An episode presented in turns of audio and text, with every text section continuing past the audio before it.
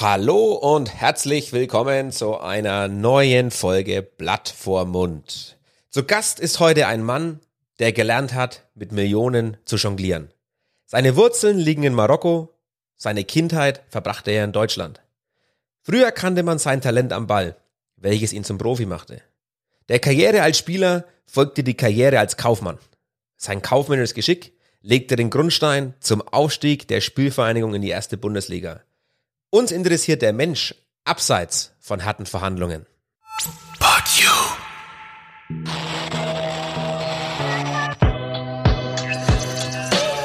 Blatt vorm Mund, der Podcast für Fürth, Franken und die Welt.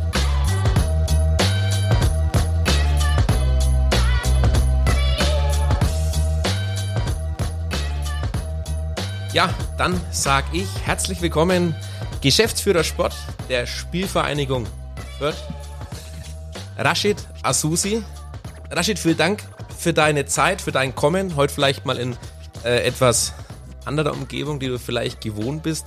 Ähm, aus der Fansicht, in einem, wie will ich sagen, in einem Fankeller, nicht irgendwo bei Sky am Mikrofon oder in irgendwelche Pressekonferenzen, sondern mal wirklich ähm, bei uns im Keller. Ja, äh, es ist ungewohnt, aber wie gesagt, danke, dass du dir die Zeit nimmst und äh, wir werden mal gucken, was heute noch rauskommt. Ja, gucken wir mal. Also danke schon, schon mal für die Einladung und ähm, ja, und ähm, ich bin nicht immer nur bei Sky. Ja, nein, nein, das ist, nicht immer, aber auch, ja, aber auch. Ähm, bei uns ist wichtig, also wir haben uns ja auf die Fahne geschrieben, wir wollen Menschen hinter ihrem Job, hinter ihrer beruflichen Tätigkeit vorstellen und äh, mal das ein oder andere Geheimnis rauskitzeln. Wie wir im Intro schon gehört haben, du kommst gebürtig aus Marokko. Richtig, ja. Was äh, dürfen wir uns, also gut, so wie wir wissen, es waren, glaube ich, nur zwei Jahre. Ist nicht so viel. Äh, trotzdem, ähm, kannst du dich an die Zeit in Marokko erinnern? Natürlich jetzt nicht an die, also an die zwei Jahre, an die ersten zwei Jahre, das wäre vermessen, aber klar waren wir, ähm, sind das erstmal meine Wurzeln, da komme ich her. Ähm, meine beiden, meine Eltern sind aus, sind beide Marokkaner. Ich bin da geboren. Ähm, wir waren natürlich ähm, alle zwei Jahre immer nur in Marokko, weil jedes Jahr konnten wir uns nicht leisten. Ähm, und wir sind auch nicht geflogen, sondern mit dem Auto gefahren. Ähm, meine drei Geschwister, ich und meine Eltern. Und ja, durch den, durch diese Urlaube, durch diese Urlaube, ähm, ja, klar, habe ich dann ähm, äh, auch eine, eine große Verbindung auch zu meinem Heimatland. Ist es dann bis, bis heute auch noch der Fall, dass da der, der Tonus drin ist, äh, dass, dass ihr alle zwei Jahre oder regelmäßig nach, nach Marokko geht? Nee, das hat sich eigentlich verschoben, ähm, nachdem ich, ähm, ja, wie gesagt, nicht mehr in dem Alter war, dass ich mit den Eltern in Urlaub gefahren bin. Ähm, zweitens natürlich auch durch meine, durch meine Karriere als Fußballer, ähm, gesagt, als Aktiver, nachher dann jetzt auch in der Funktionärsebene. Und äh, Marokko ist ein sehr, sehr schönes Land, aber es gibt noch viele andere schöne Länder, die man auch bereisen kann. Wir haben uns da auch ein bisschen äh, schlau gemacht natürlich. Also wir haben ordentlich recherchiert. Wir wissen so einiges über dich.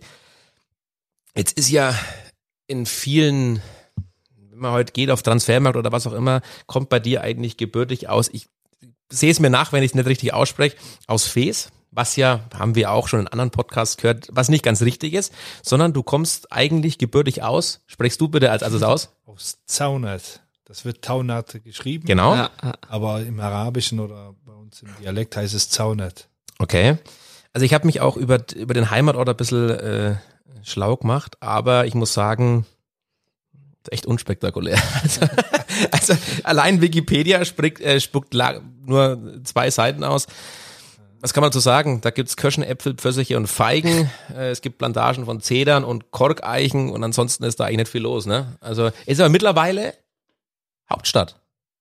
Hauptstadt der gleichnamigen Provinz in der Region. Genau. Also es, ähm, ja, mag Wikipedia so vorkommen, dass da nichts los ist, aber da, ist korrigier uns, ja. Wenn es nicht stimmt, korrigier uns. Das ist richtig, aber die können uns nur nach Wikipedia richten. da ist, das ist, nein, nein, nein, um Gottes Willen. Also das ist ein, klar, das ist ein, ähm, das ist ein Ausläufer vom, vom Riffgebirge, vom Hohen Atlas besser gesagt. Ähm, wir sind relativ weit oben.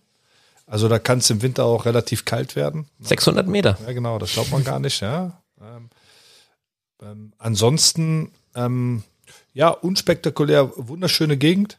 Ja, ähm, wie gesagt, ein bisschen gebirgig, aber ähm, und in ganz in der Nähe, gar nicht so weit weg, wird auch wirklich außer Oliven, äh, Bäume und ähm, Äpfel und was hast du gesagt? Zedern? Kirschen, Äpfel, alles möglich, alles was Gutes. Ja, aber- Oliven, ja, Oliven. Ja, aber ganz in der Nähe wird noch andere, wird noch was anderes angebaut, ähm, was, Was in eine andere auch, was auch relativ bekannt ist. Ja, okay, gut.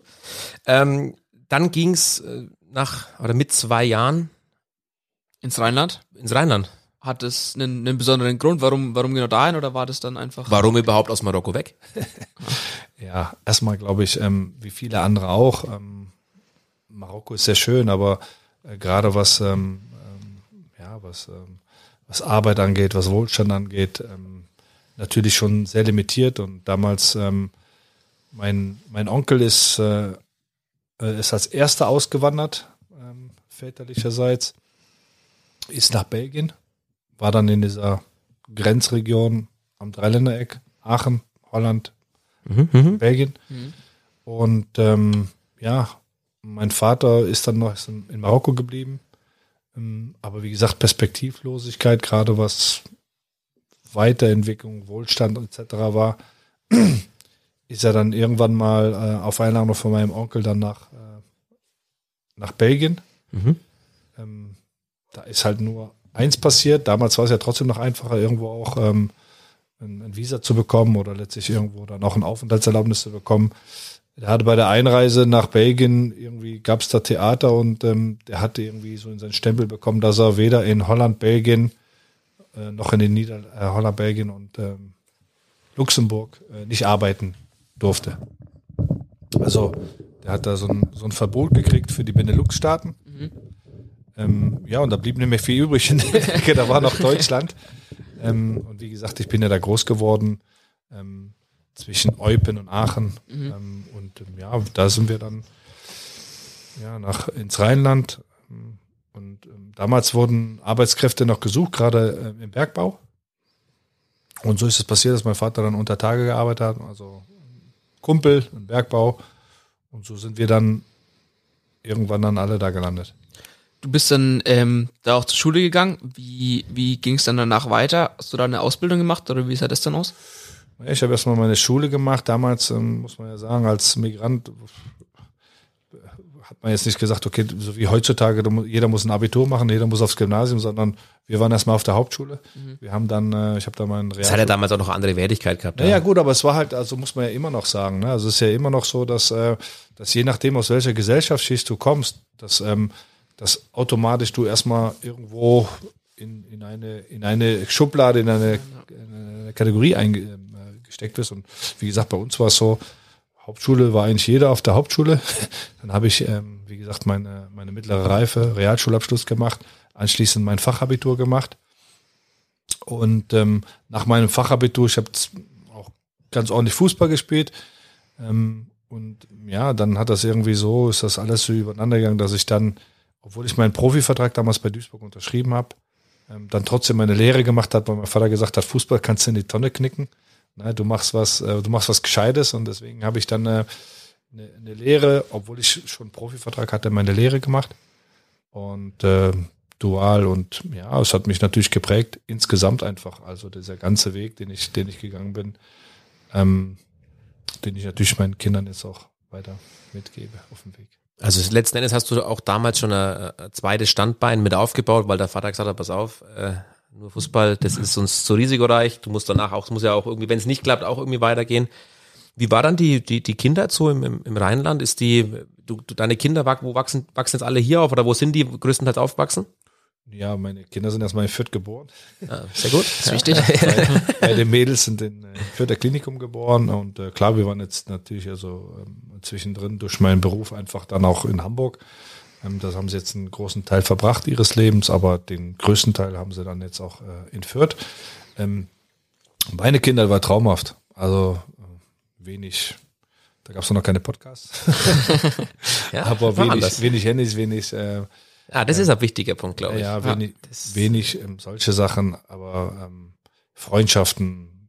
Ich glaube, die Gesellschaft hat sich insgesamt einfach ähm, anders ähm, entwickelt. Vielleicht in den Dörfern immer noch, dass man bisschen zusammenhält oder dass man Dinge zusammen macht. Ansonsten ist da wirklich in den Städten insbesondere viel Anonymität. Ähm, jeder lebt für sich so ein bisschen auch und das war natürlich zu meiner Kindheit komplett anders. Man hat sich unterstützt, man hat sich geholfen, man hat sich integriert, ähm, ging dann auch relativ einfach. Ne? Wir haben zwar da im Bergbau gearbeitet, aber da waren auch noch viele Deutsche, auch die im Bergbau gearbeitet hat, so dass es nicht nur jetzt äh, die Ausländer arbeiten unter Tage ne, und der Rest, der arbeitet mhm. schön im Büro.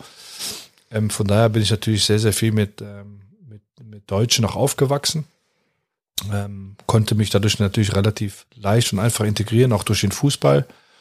Und äh, habe eine Traumkindheit gehabt. Also ich äh, muss ehrlicherweise sagen, wir haben nicht viel gehabt, aber äh, du brauchst ja auch nicht viel im Leben. Aber das, was wir hatten, war wirklich wunderschön und ähm, ja, hat einfach ähm, uns geprägt. Und nochmal zum, zum Fußball. Mein Papa hatte überhaupt gar keine Ahnung, was meine Bäume mit Fußball machen kann. Also, ne, woher auch, ne? Ich meine, der kam aus Marokko, hat dann im Bergbau gearbeitet und ähm, Fußball, Profifußball, Geld verdienen, das war einfach viel zu weit weg, sondern äh, Geld verdient man, indem man hart arbeitet, mhm. äh, einen Beruf ausübt, was Vernünftiges lernt und auch was schafft. Ja. ja, ist so. Und ähm, deswegen war das viel zu weit weg und darum ging es ja letztlich irgendwo auch. Das hat sich aber auch nochmal geändert. Also ich, ich spreche jetzt nicht aus Erfahrung, aber mit einem Profivertrag, äh, Profivertrag da nochmal eine, eine Lehre zu machen, das ist wahrscheinlich nicht mehr möglich heutzutage.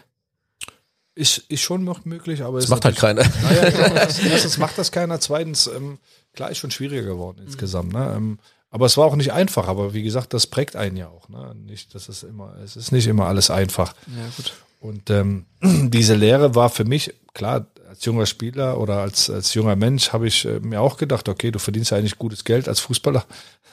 Warum machst du diesen Quatsch für die paar Kröten? Ne? Ähm, letztlich ähm, hat das mir einfach ähm, dazu verholfen, vielleicht einfach Dinge, auch wenn sie schwer sind, trotzdem durchzuziehen. Ne? Und ähm, in beiden letztlich erfolgreich sein zu können. Ne? Sprich, die, die Lehre vernünftig abzuschließen. Ähm, auch wenn ich wusste, dass ich, wenn ich ähm, 10, 12 Jahre Profifußball spiele, dass ich äh, keinen großen Außenhandelskaufmann mehr, mehr sein kann. Ähm, aber darum ging es nicht, sondern wirklich einfach äh, für den Fall, dass was passiert, was in der Hinterhand zu haben und B, für mich nachher, im, im, im, wie gesagt, im, Nachhinein war es so wichtig, dass ich ähm, ja was durchgezogen habe. Trotz des Fußballs, trotz des. Das kommt dir ja heute letzten Endes dann auch zugute, ja. Also ich meine, auch diese kaufmännische Geschichte ja, ja. oder dann studiert so, oder ist es, es studiert, ja, studiert, doch. Fach, was, was ja, also ich habe ja, mein Fachabitur. Fachabitur, ja. Ich, habe kein Studium, das habe ich nachher dann auch nochmal mit dem Sportfachwirt nochmal auch gemacht, aber das ist ja letztlich alles drauf auf. Eine Grundlage war da. Es geht um die Grundlage, es geht einfach um Verständnis dafür, ne? Und es war halt letztlich ein, ein, ein Wirtschaftsabitur, was ich da gemacht habe damals. Und gleichzeitig habe ich gesagt, okay, da ging es darum, okay, gehst du in die Bank oder geh, machst, machst du was anderes. Ähm, ich habe dann mich für großen Auslandskaufmann entschieden, weil ich nicht jeden Tag mit der Krawatte und mit einem Hemd ja. in der Bank auflaufen wollte. Das bin ich ich. Ich meine, wenn ihr mich seht, ähm, ich ziehe mich zwar auch mal gerne an, mit dem Anzug oder auch mal eine Krawatte, aber ich will das nicht müssen. ständig müssen. Ne? Mhm. Ja, das ist verständlich. Die Karriere hat dann äh, letzten Endes seinen, seinen Lauf genommen. Du warst dann bei der Alemannia in Mariadorf dann auch, klar, das ist dann wahrscheinlich dann der Dorfverein gewesen, deswegen bist du da auch hin. Also ich, ich sag's aber mal, es wird, naja, wird nicht mehr sein wie ein Dorfverein. Ich war zuerst bei der Hertha, Hertha von Maria, also wir hatten Her die Hertha Mariadorf, da habe ich zuerst äh, angefangen, das war ähm, der erste Verein, wie gesagt, in, in unserem Dorf. Mhm. Ähm, und dann bin ich dann zur. Nach ja, Dorf soll ja auch überhaupt nicht abwertend Nein, sein. Nö, ne? Das ist bei uns hier ja auch gängig. Ja, Dorfverein. Wir sind Fertig. Ja, klar, wir sind auch, das ist auch ein Dorf. Ne? Die können deswegen gut sein. Ja. Wie gesagt, also wir, sind, wir waren dann äh, in diesem Dorf in Mariadorf und ähm, da ging es erstmal zur Hertha. Die waren so auch wie die jetzige Hertha ist, Berlin auch in Blau-Weiß und dann sind wir zu Ach so, Farben. Ja, ja, ja. Ich dachte, ich wusste jetzt nicht, worauf du anspielst, aber du das meinst die Farben. Okay, ja, ja, gut, ja, ja, gut. Ähm, gut, dann äh, bei der Alemannia, ähm, wir wollen vorgreifen. Wir hatten auch Kontakt mit der Alemannia. Okay. also, ja, ja, ja, ja. Ähm, da gab es einen, ich soll, ich soll dich ansprechen äh, auf den Ascheplatz. Ja. Dass der wohl ähm, der Grundstein für viele oder für ein, viele ist übertrieben, aber für einige äh, Profikarrieren war. Also da gab ja, gab es ja nicht nur dich, der dann irgendwie den Weg in den Profifußball gefunden hat, sondern ja auch heute äh, Kai Havertz und ähm, da war die Person, mit der wir gesprochen haben, wir kommen dann noch drauf, sehr stolz drauf, dass äh, eben wir diesen, diesen Ascheplatz hervorheben sollen, weil wohl das so der einzige Verein im, im, im Umkreis ist, der noch einen Ascheplatz hat. Alle anderen haben Kunstrasen, deswegen fehlt ihnen die Jugend. Alle gehen dahin irgendwo, wo es Kunstrasen gibt. Keiner will sein Kind mehr am Ascheplatz spielen lassen. Würdest du das äh, so bestätigen und sagen, ja, das ist, das ist so, dass sich der, der Junge heute vielleicht eher dahin bewegt, wo er sagt, da ist der Kunstrasen oder äh, der Ascheplatz, oh, hör bloß auf. Also ich kenne Ascheplätze auch noch, ja. Wir haben hier auch noch ein paar in der Ecke. Äh, ja, das war früher gang und gäbe. Also Kunstrasen gab es früher eines, war die Quelle, sonst hatte ja keiner einen Kunstrasen. Und ähm, aber da hat eben, da hat äh, unser Informant von der Alemannia hat äh, darauf bestanden, wir sollen dich unbedingt auf den Ascheplatz ansprechen. Ja, ist so. Also Hans-Peter Lenhoff ähm, ist ja auch noch bekannt, auch ein sehr, sehr guter Spieler gewesen, der ähm, aus Mariadorf ist. Kai Havertz jetzt, klar. Ähm, Top-Entwicklung und, und Top-Karriere bisher.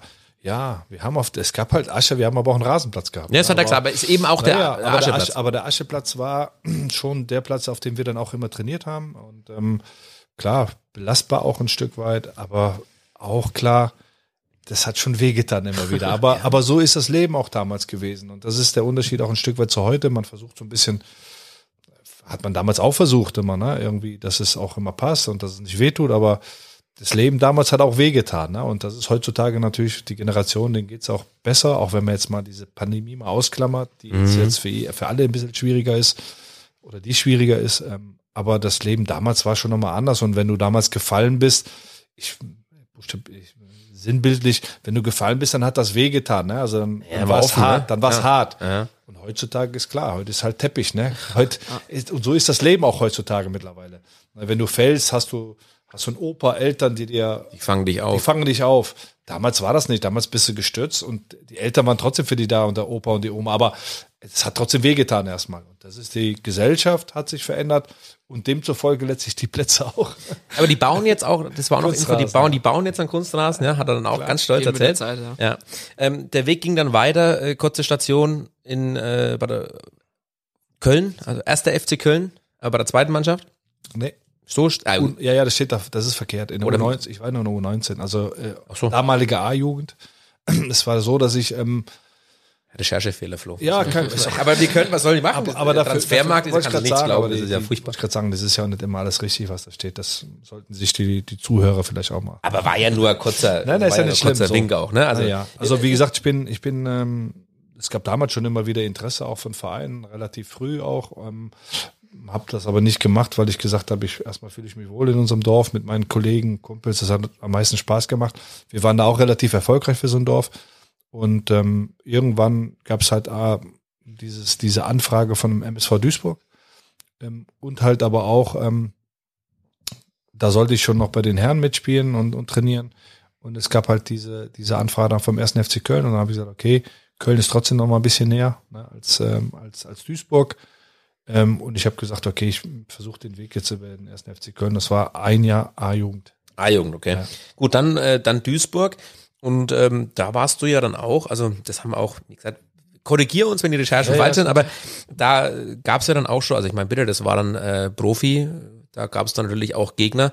War das für dich dann auch eigentlich schon äh, irgendwie auch äh, reell, wenn du jetzt sagst, du spielst dann auf einmal gegen Bayern München und äh, warst ja trotzdem noch sehr jung, ja, aber spielst dann gegen Bayern München. Was ist, wie kann man sich das vorstellen? Ja, schwierig. Ich glaube, du, du lebst einen Traum. Ne? Ich meine, ich habe ja Fußball gespielt, weil ich den Fußball geliebt habe, nicht äh, weil ich jetzt unbedingt damit Geld verdienen wollte oder ich gedacht habe, dass es irgendwann mal auf ewig mein Beruf ist. Ähm, ich habe gar nicht so weit gedacht, muss ich dir ehrlicherweise sagen. Ich habe erstmal mich auf Schule konzentriert, ich habe mich auf meinen auf meinen Job. Ja, ist wirklich so. Also da war ich schon ehrgeizig auch. Ne? Ich war jetzt nicht vielleicht der fleißigste, aber ich habe schon versucht, auch mal ehrgeizig zu sein und, und die Dinge zu erreichen. Ähm, und Fußball, ja, das Fußball war halt alles für mich. Ne? Also ich habe am, am allerliebsten Fußball gespielt. Und ähm, aber es war halt nie so, dass ich jetzt verbissen war, du willst jetzt Profi werden äh, oder irgendwann mal dein Geld damit verdienen, sondern einfach, ich habe einfach gerne Fußball gespielt.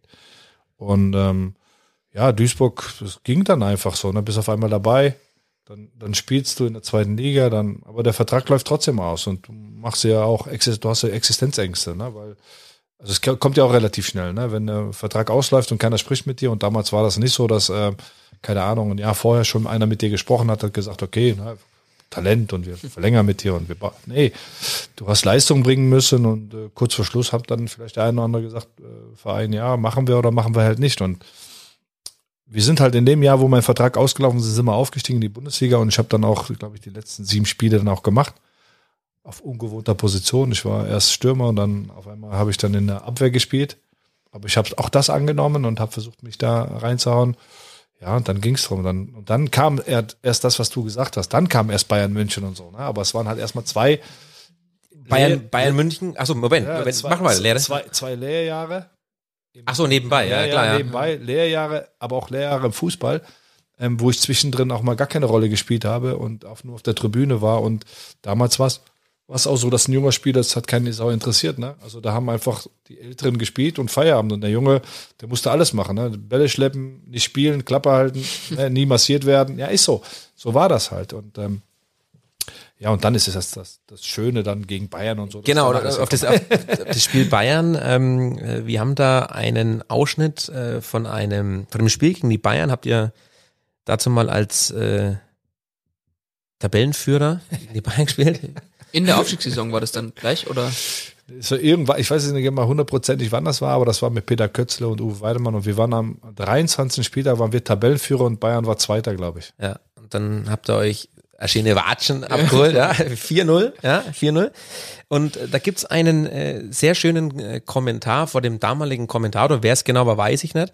Also nicht wundern, der Mann strotzt vor Energie. Also er ist nicht zu vergleichen mit Kommentatoren, heu also Kommentatoren heute. Der Mann hat so viel Power. Hör mal rein. Vielleicht erinnerst du dich, hast du es auch schon mal gehört. Ich weiß nicht. Die Duisburger Aufstellung verrät eigentlich nichts Wesentliches. Lienen versteht es ja gut, seine Spieler wie auf einem Schachbrett hin und her zu schieben. Was mir auffällt, ist, dass mit der Nummer 8 Azusi dabei ist. Das ist ein toller Vertrauensbeweis für ihn, denn er hat am vergangenen Mittwoch noch in Marokko für seine Nationalmannschaft gespielt, ist am Donnerstag zurückgekommen und wird doch aufgestellt. Also das ist wirklich allerhand. Energiebündel. Also er haut, der, er haut richtig einen raus. Also, Ja, ey, da wird mir auch. äh, Da wird Das war mir, wie eine Trauerrede. Also, Entschuldigung. wird mir ganz schummrig. Ja. Aber er hat auch nur, nur die Nummer 8 hervorgehoben. Die Aufstellung Ja. lief durch. Nummer 8 war, das war ihm wichtig, das wollte er kurz mal, wollte er kurz erzählen. Oder? Ja, gut, es war halt, glaube ich, sehr, sehr, sehr kurz, also von, vom, Län- von der Länderspielreise dann auch dann direkt ins äh, Olympiastadion damals ja noch. Und ja, es war einfach für mich heute, also was den Vereins, ähm, die Vereinsfußball für mich angeht, war das natürlich schon ja, eine Sensation, damals mit dem MSV Duisburg als Tabellenerster nach Bayern zu fahren. Und nicht am zweiten Spieltag, sondern am 23. Spieltag. Und ich glaube sogar mit negativem Torverhältnis. Ja, das auch richtig. Hat, das, doch, das hat er erzählt. Ja, das ist richtig. Ich habe ich hab mir das Spiel auch ganz angeschaut. Das hat, er auch äh, erzählt, dass da negativ auch cool eigentlich. Aber wie gesagt, er hat nur dich erwähnt. Äh, müssen wir ihm dafür danken. Wer war's denn? Den würde ich auch mal gerne. Der Kommentator? Ja, ja. Kann ich dir, das, das finde find ich noch raus. Ich weiß es, ich weiß es nicht auswendig, aber er war auf jeden Fall, also pff, der hat eine große Karriere vor sich gehabt, auf jeden Fall. Der Weg ging weiter. Äh, Flo nach Duisburg kam Fortuna Köln. Ähm, da hatten wir einen, einen ähnlichen Formanten wie aus Mariadorf. Einen Aschenplatz gehabt da. Um den ging es nicht. Der- um, das den, war dann- um den ging es nicht. Ich weiß gar nicht, ob du ihn kennst, äh, den, den Informanten. Also wir, Nen, nennen wir ihn vorher oder lassen wir es erst? nee, wir, wir lassen es erst einspielen und gucken mal, ob, ob du ihn kennst. Der Mann verpfeift dich letzten Endes. Der, also der hat dich, äh, der, der, der, stellt dich jetzt bloß. Ja, du wirst also vielleicht, ja, vielleicht müssen wir das auch rausschneiden. Also, Nein, ja, aber gut, aber wir, gut. ja, ich, warte mal, wir laufen, mal laufen. Aber lustig ist dabei vielmehr etwas anderes. Als der Asusi zu uns kam, dann eben im Sommer 95 war das, glaube ich, ne? im Sommer 95 zu uns kam und von Duisburg kam, waren die, glaube ich, im Trainingslager oder waren irgendwo bei einem Großsponsor und der hatte Pferde.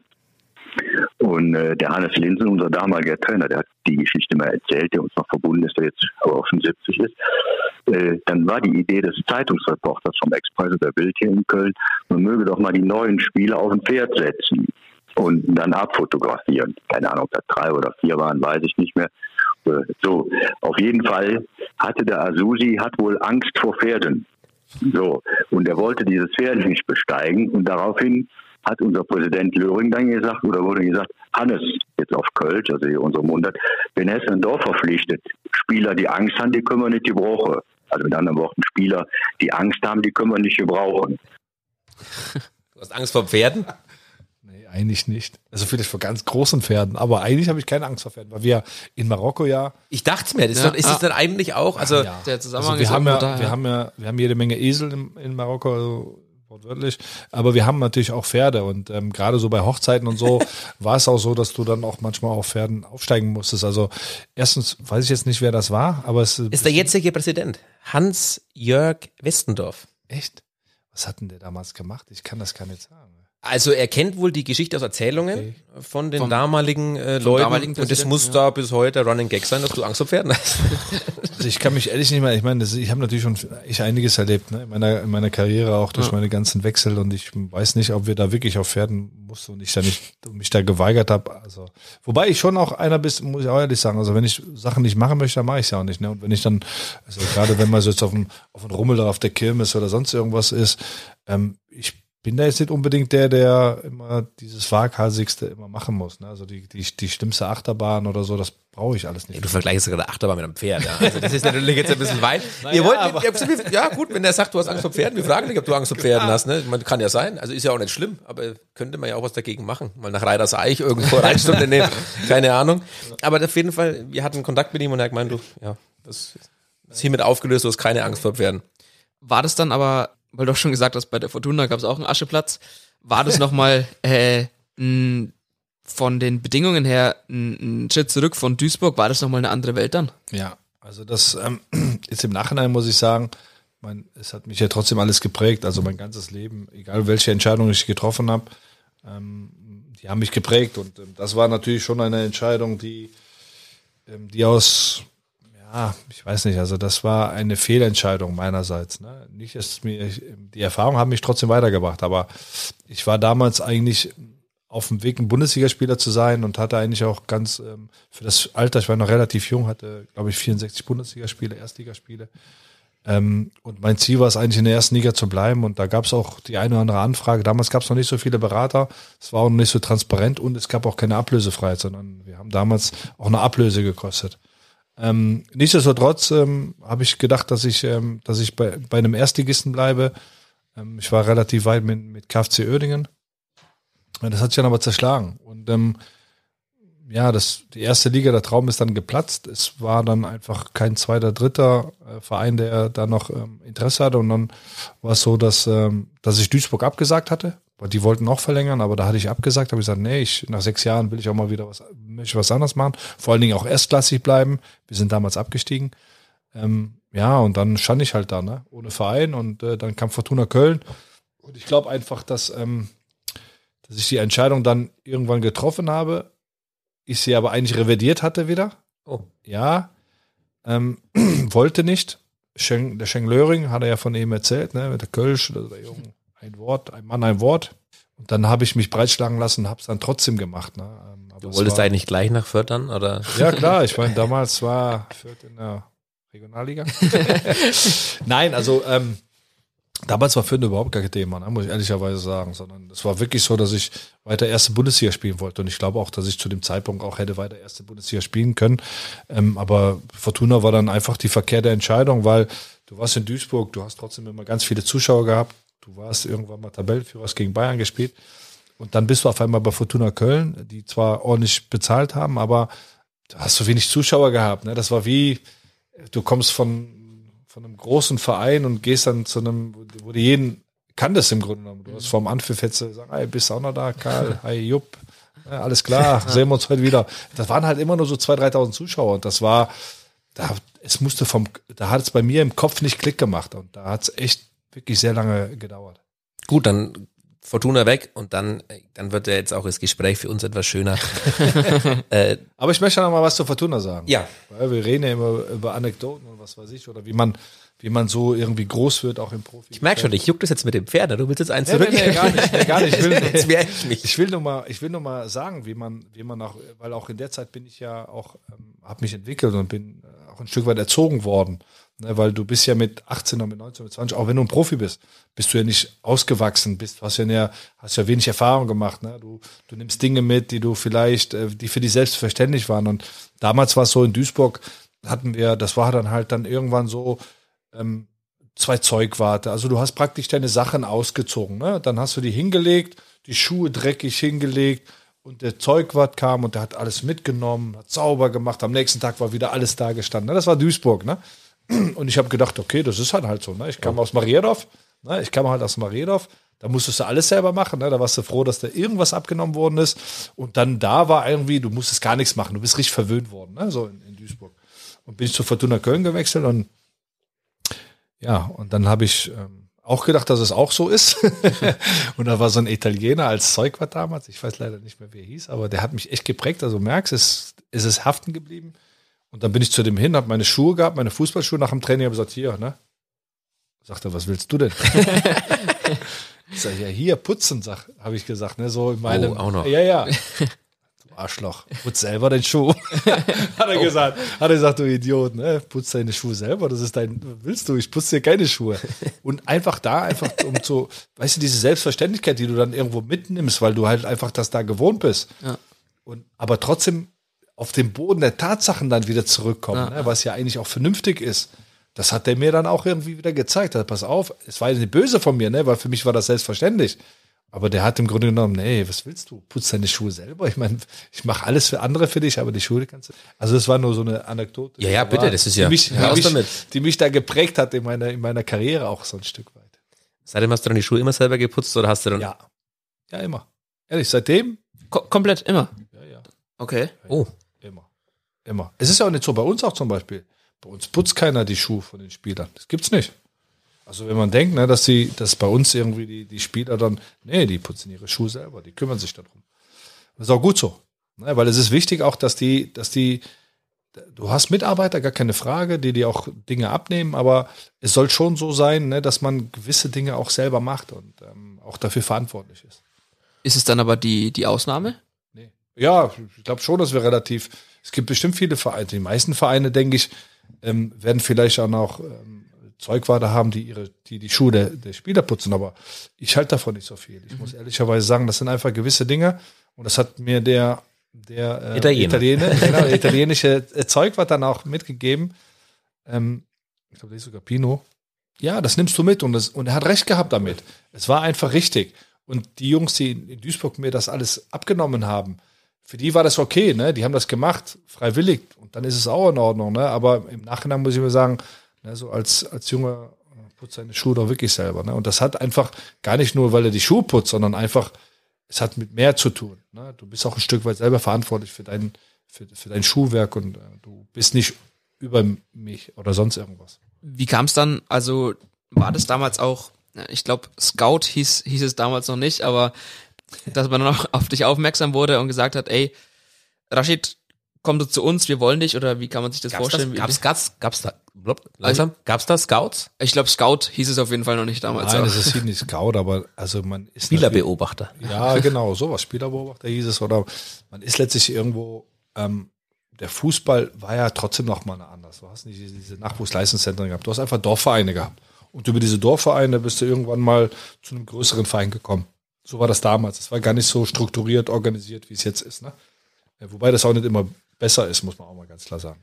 Ähm, für, für mich war es so, dass ähm, ja, damals gab es noch nicht so viele Spielerberater. Da gab es auch keine Scouts, sondern da bist du, ja, bist du irgendwie aufgefallen oder halt eben auch nicht. Und ähm, wenn ich jetzt äh, den Wechsel von Fortuna Köln zu, zu Fürth nehme, ähm, dann ist Fürth ja damals aufgestiegen in die zweite Bundesliga. Ähm, und ich hatte, glaube ich, schon ein paar Spiele auf dem Buckel, ne? einige Erstligaspiele, jede Menge Zweitligaspiele. War Nationalspieler aktueller, habe äh, für Marokko ja dann noch bei der WM gespielt, 98. Und ähm, ich glaube einfach schon, dass äh, Armin Fee und, und, und Helmut Hack, damals ja federführend, schon gedacht haben, okay, wir steigen auf in die zweite Liga. Jetzt braucht man natürlich den einen oder anderen, der, der ähm, da auch schon mal gespielt hat. Und ähm, ja, so ist es dann da zum, zu dem Treffen gekommen damals. Wie war dann das so der erste Eindruck von dir, äh, von, von Fürth? Wenn man jetzt heute wieder äh, liest, kommt Fürth eigentlich äh, am häufigsten vor. Also irgendwas muss ja dann äh, Fürth auch haben, wo du sagst, ist es der Verein oder, oder fühlst du dich hier auch letzten Endes heimisch oder ist es irgend, gab es irgendwann einen ausschlaggebenden Punkt, wo du sagst, ja, das äh, Fürth hat irgendwas, was ich, warum ich gern hier bin? Also damals muss ich ehrlicherweise sagen, habe ich gesagt, ich möchte zweite Bundesliga weiterspielen. Ne? Also es gab, ähm, dadurch, dass ich Nationalspieler war, gab es schon auch echt interessante Alternativen. Ne? Gironda Bordeaux war zum Beispiel eine Alternative damals. Ähm, kann man, glaube ich, gar nicht äh, glauben. Aber Manchester City auch. Die waren damals in der dritten Liga. Noch ohne Scheich quasi dann. Ja, genau, ohne Scheich, Ohne Scheich. ohne, ohne Geld. Ne? Ohne- ohne Scheich. Manchester City war, war, war auch ein Thema damals.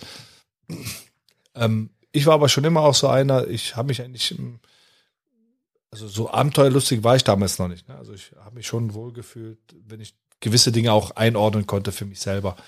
Ähm, gewisses Sicherheitsgefühl auch gebraucht.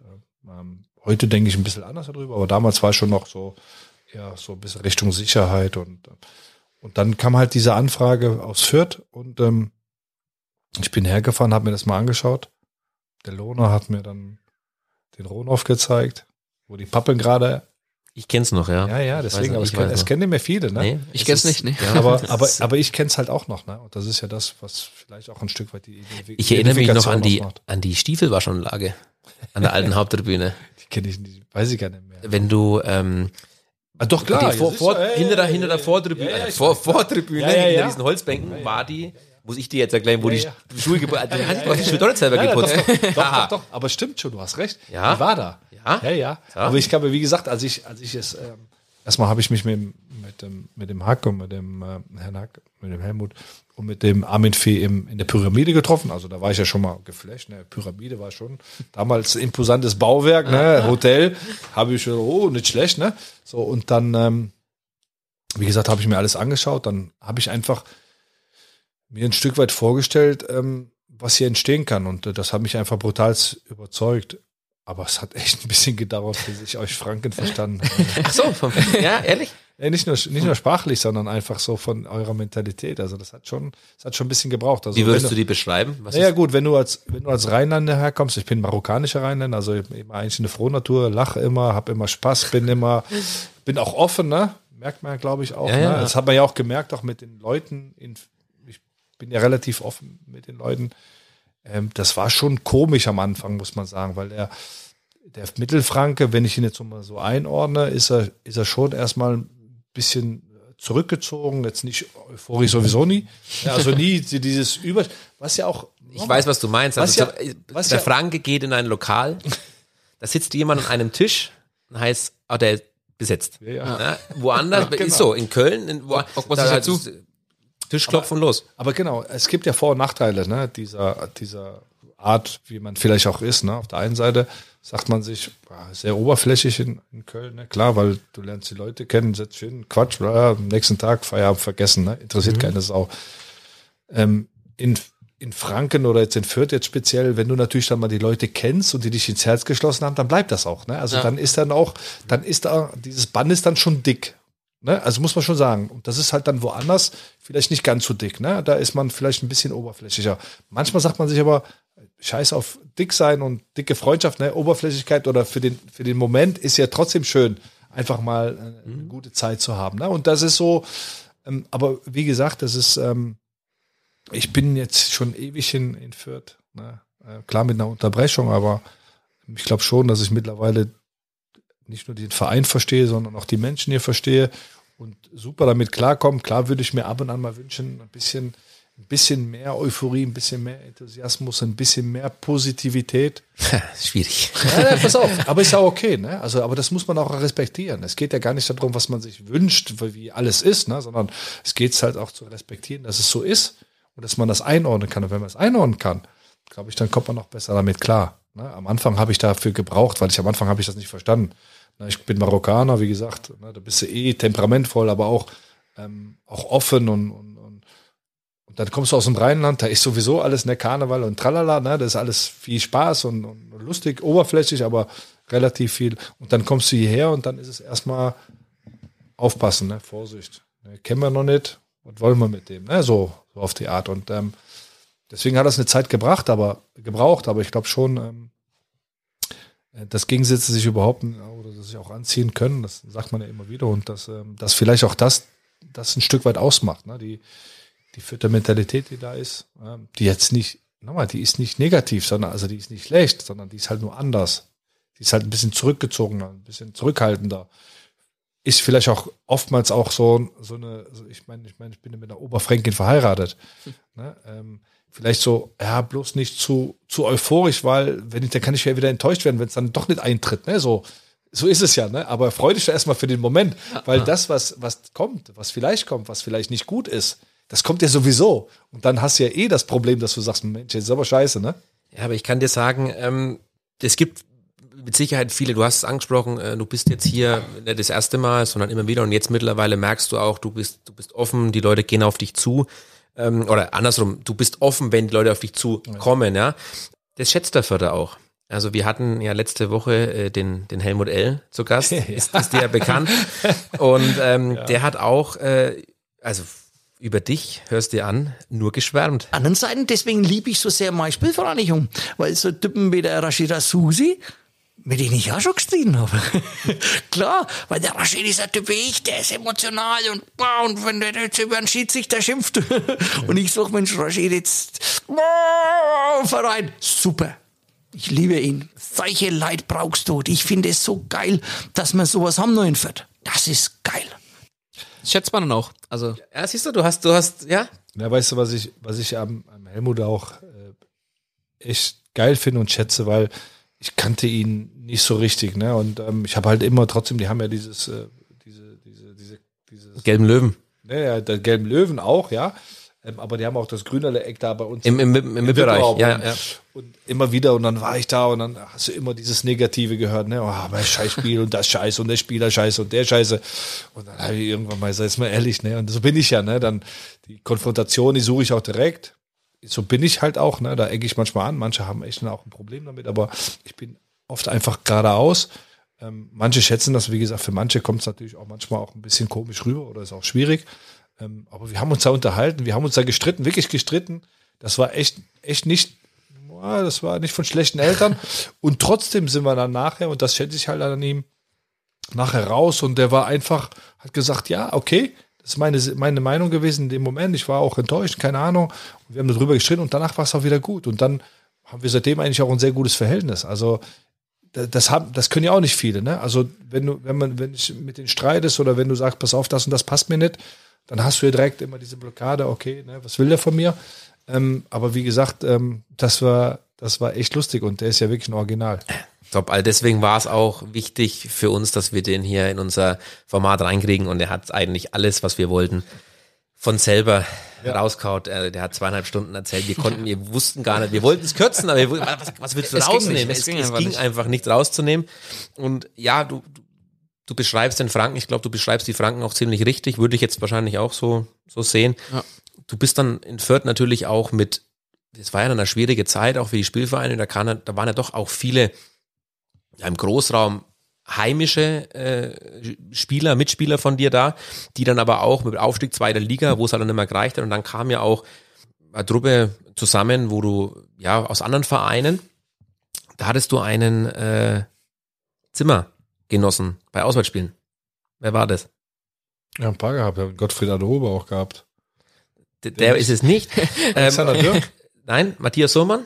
Sumse, ja, ja, klar. Ja, Sumse sowieso irgendwann mal, klar. Aber ich war im ersten Jahr, da war der Sumse ja noch nicht da, ne? Ja, genau, war das Jahr drauf Das dann. Ja. ist ja drauf, ne? Und ähm, ja klar, also mit Sumse bin ich ja immer noch. Rauchst, du, rauchst du noch? Nee, aber damals habe ich viel geraucht, ja. Ja, ich, ich weiß. Das hat mich großartig gemacht, hat sich auch nicht ins Bett gelegt. Da hat er noch eine, äh, der hat ja damals noch geraucht, da hat er halt äh, ein, zwei durchgepiept immer noch. Und äh, das war's, also es war unspektakulär. Also wie gesagt, ist halt auch kein großartiger Schnarcher oder, oder in irgendeiner Weise. Guter Zimmergenosse, ne? Raucht zwei, drei und alles sagen, gut, ja. geht ins Bett, schnarcht nicht, alles gut. Ja, also Frag mal meine Frau, ob ich schnarche. oder nicht. Nein, ich schnarche, ich schnarche schon, aber damals vielleicht noch nicht ganz so. Aber ja, damals habe ich echt, das kann man sich gar nicht vorstellen. Aber nur mal zur Einordnung, ne, als ich damals Profi geworden bin in Duisburg mit, äh, mit 18 Jahren, waren von 20, 22 Spielern, die vielleicht 18, 19, die geraucht haben. Ne? Und damals war ich noch kein Raucher. Ne? Also war das offiziell Rauchen oder geheimes Rauchen? Das, nochmal, da hat jeder geraucht. Ne? Da will, äh, nochmal, Uwe Reiners war mal Trainer bei uns ne, in Duisburg. kennt man ja auch, ne? Werner Lorand Reiners, wüsste ich ne? jetzt, Ja, ja. pass auf, Uwe Reiners, der ist reingekommen. Mannschaftsbus, Auswärtsfahrt, hat er sich erstmal vorne hingesetzt. Mannschaftsbus, hat erstmal vier Schachteln HB hingestellt. und dann hat es erstmal da vorne gequalmt. Also der Im hat Bus? Ja, der hat, ja klar, der hat gar nicht mitgekriegt, ob hinten geraucht worden ist oder bei den Spielern. Weil vorne schon alles voll Der Dunst gequalmt war. durchgezogen. Guck mal, so, und das ist der Unterschied zu, zu, zu, zu jetzt einfach, ne? Und ähm, wenn du das jetzt siehst, ne, dann hast du natürlich klar, ähm, Spieler, vielleicht gibt es noch einen oder zwei, die, die rauchen, aber man muss auch sagen, damals hat fast jeder geraucht, deswegen ist das auch möglich gewesen. Das kannst du heute gar nicht mehr, weil die meisten rauchen einfach nicht mehr, die sind top, die, die wissen, ob sie glutenfrei essen oder nicht glutenfrei, vegan, vegetarisch, keine Ahnung. Äh, Das war uns damals alles egal, weil alle so waren. Du hast auch ein bisschen Bauch gehabt noch, ne? vielleicht nicht ganz so, ne? aber ein bisschen hast du was gehabt. Die sind, das sind heute, das sind heute Maschinen, ne? die sind, die achten und zu Recht ja auch, ne? weil alle anderen auch so sind, ähm, weil du viel leistungsfähiger sein musst, also körperlich. Ich rede nicht vom Fußball, aber körperlich. Und ähm, deswegen habe ich, damals haben alle geraucht, deswegen habe ich irgendwann mit 21 angefangen, erst zu rauchen. Ich habe vorher nie geraucht, mit 21 erst und habe dann aber auch dann aufgehört. Und fragt euch mal, wann. Keine Ahnung. Als ich meine Karriere aufgehört habe. ist schlau. Also meine aktive- Sehr klar. ja, sehr Das ist gut. wirklich so. Ich habe dann 2003 aufgehört. Also ich mit meiner, oder 2004 habe ich dann aufgehört. Und ein halbes Jahr später war ja die Karriere dann zu Ende, die aktive. Es war ganz komisch. Also ich habe eigentlich als Jugendlicher nie geraucht. Man sagt aber, man nimmt dann zu. Habe ich, oh, Es ist keine Anspielung, Gott. Es ist keine, Anspielung, nein. Aber man sagt ja hab zu, immer, meiner, zu meiner besten Zeit habe ich zwischen 74 und 76 Kilo gewogen. Jetzt bin ich knapp drüber. Aber auch. noch nie geraucht. ähm, hast du da einen, einen Unterschied gemerkt vom, vom Rauchen zu, zu Nicht-Rauchen? Oder Ja, ja, auch unfassbar. Ja? Also, also die Lunge ist frei, ne? Also das ist ja das, was man sich gar nicht vorstellt, ne? Die, die, die war relativ schnell frei dann auch, ne? Also ähm, ähm, du konntest schon besser laufen auch, ne? Also du hast mehr laufen können. Ne? Ich war trotzdem, ich war ich, als Aktiver konnte ich sehr viel laufen, ne? Und habe mir dann immer eingeredet damals, okay, ja, scheiß drauf, ich rauche, aber mein Gott, ich kann ja trotzdem viel laufen, ne? Aber ich glaube, dass ich noch viel mehr hätte laufen können und vielleicht sogar noch besser gewesen wäre, noch fitter gewesen wäre. Nicht nur vielleicht, sondern es ist Fakt, wenn ich nicht geraucht hätte. Also das ist Fakt. Deine erste Station dann eigentlich noch als Amateur war ja dann, wir gehen nochmal kurz zurück, bei der Alemannia Mariadorf. Und wir haben ja vorhin schon anklingeln lassen, dass wir auch da äh, Kontakt hin hatten. War sehr nett, muss ich sagen. Also war ganz, ganz netter Mann. War dazu mal wohl Vorstand, der Herr Weiz. Sollte, ist bekannt, du schmunzelst schon. Weiz, ja. ja. Genau, also Senior, ja. Es gibt ja einen Junior, ja, der ja, ist jetzt auch, aber es ist äh, der Senior. Und wir haben ganz bewusst den Einspieler jetzt nach hinten genommen, obwohl er eigentlich vor der Reihenfolge her früher hätte kommen müssen, weil er spricht was an und wir müssen letzten Endes jetzt darauf eingehen. Das ist ja auch unser, ja, unser Anspruch, das dann zu machen. Hör einfach mal kurz rein, was er dir zu sagen oder was er über dich sagt. bodenständig auf jeden Fall. Er weiß, äh, wo er herkommt und äh, ist ein Familienmensch, sage ich mal, als Marokkaner, die Familie sowieso, die halten ja alle zusammen. Äh, ist ja öfters hier auch bei seinen, seinen Eltern. Äh, und wie gesagt, äh, er wusste auch in, der- in der Jugend schon, dass er seinen Weg macht. Er war immer, immer, immer fleißig, emsig und, und hat das Ziel nie aus den Augen verloren. Ne? Und von der Warte aus, sage ich mal, äh, kann man nur Gutes von ihm, ihm berichten. Und ich glaube, auch wenn er sagt, äh, er geht nicht zur Schalke, man hat mit mir nicht gesprochen, dann glaube ich ihm das auch, weil er grundsätzlich ehrlich ist. Kriegen wir da ein Statement von dir? bleibst du uns, bleibst du uns erhalten? Magst du es nochmal möglich, nochmal die Bundesliga? Ja, also ich nochmal, ich glaube, das, was er gesagt hat, ist richtig. Ähm, Ich stehe zu dem, was ich sage. Ich habe auch ganz klar gesagt, dass ich keinen Kontakt zu Schalke habe. Das ist auch nicht so. Ähm, es gab mal einen Kontakt. Da habe ich mich aber auch dagegen entschieden. Ich strebe nicht immer dem größten, höchsten, keine Ahnung, sondern ich gehe meinen Weg und wenn mein Weg mir dann irgendwann sagt, so wie damals, du steigst in die Bundesliga auf, gehst aber zu St. Pauli, ähm, dann hatte das nichts damit zu tun, dass ich ähm, nicht dem höchsten ähm, gestrebt, weil sonst hätte ich in der Bundesliga Manager sein können mit der Spielvereinigung, mit meiner Spielvereinigung. Aber ich habe damals einfach den Zeitpunkt für mich gesehen, den nächsten Schritt zu machen, emanzipieren, vielleicht auch ähm, aus meiner Wohlfühloase, die ich ja da trotzdem hatte nach 15 Jahren bei der Spielvereinigung, einfach mal was anderes kennenzulernen, mal auf die Fresse zu fallen, vielleicht auch mal Erfahrungen zusammen negativer Art. ist es dann der Anreiz, das ist wirklich was, was mich interessiert, wenn jemand von, es gibt in der Bundesliga, du, du liest jeden Tag in der Zeitung, wer Frankfurt wechselt. ist, glaube ich, ein gutes, jetzt, ein gutes Beispiel jetzt mit Freddy Bobic. Ja, oder auch, auch Trainer, ja, der Rose von äh, Gladbach nach Dortmund. Ja, also ist es dann, ist es dann nur der finanzielle Reiz, dass er wirklich sagt, es ist, ey, ich verdiene da mehr Kohle, deswegen gehe ich dahin? Oder was, was macht den Anreiz aus? Weil letzten Endes, wir sprechen jetzt von Kaufmann, gehe ich von der Firma zu der Firma, ja, aber ich gehe ja dahin, weil die mir mehr bieten. Vielleicht erstens mal finanziell vielleicht oder auch, was weiß ich, ja, betriebliche Altersvorsorge, sonst was.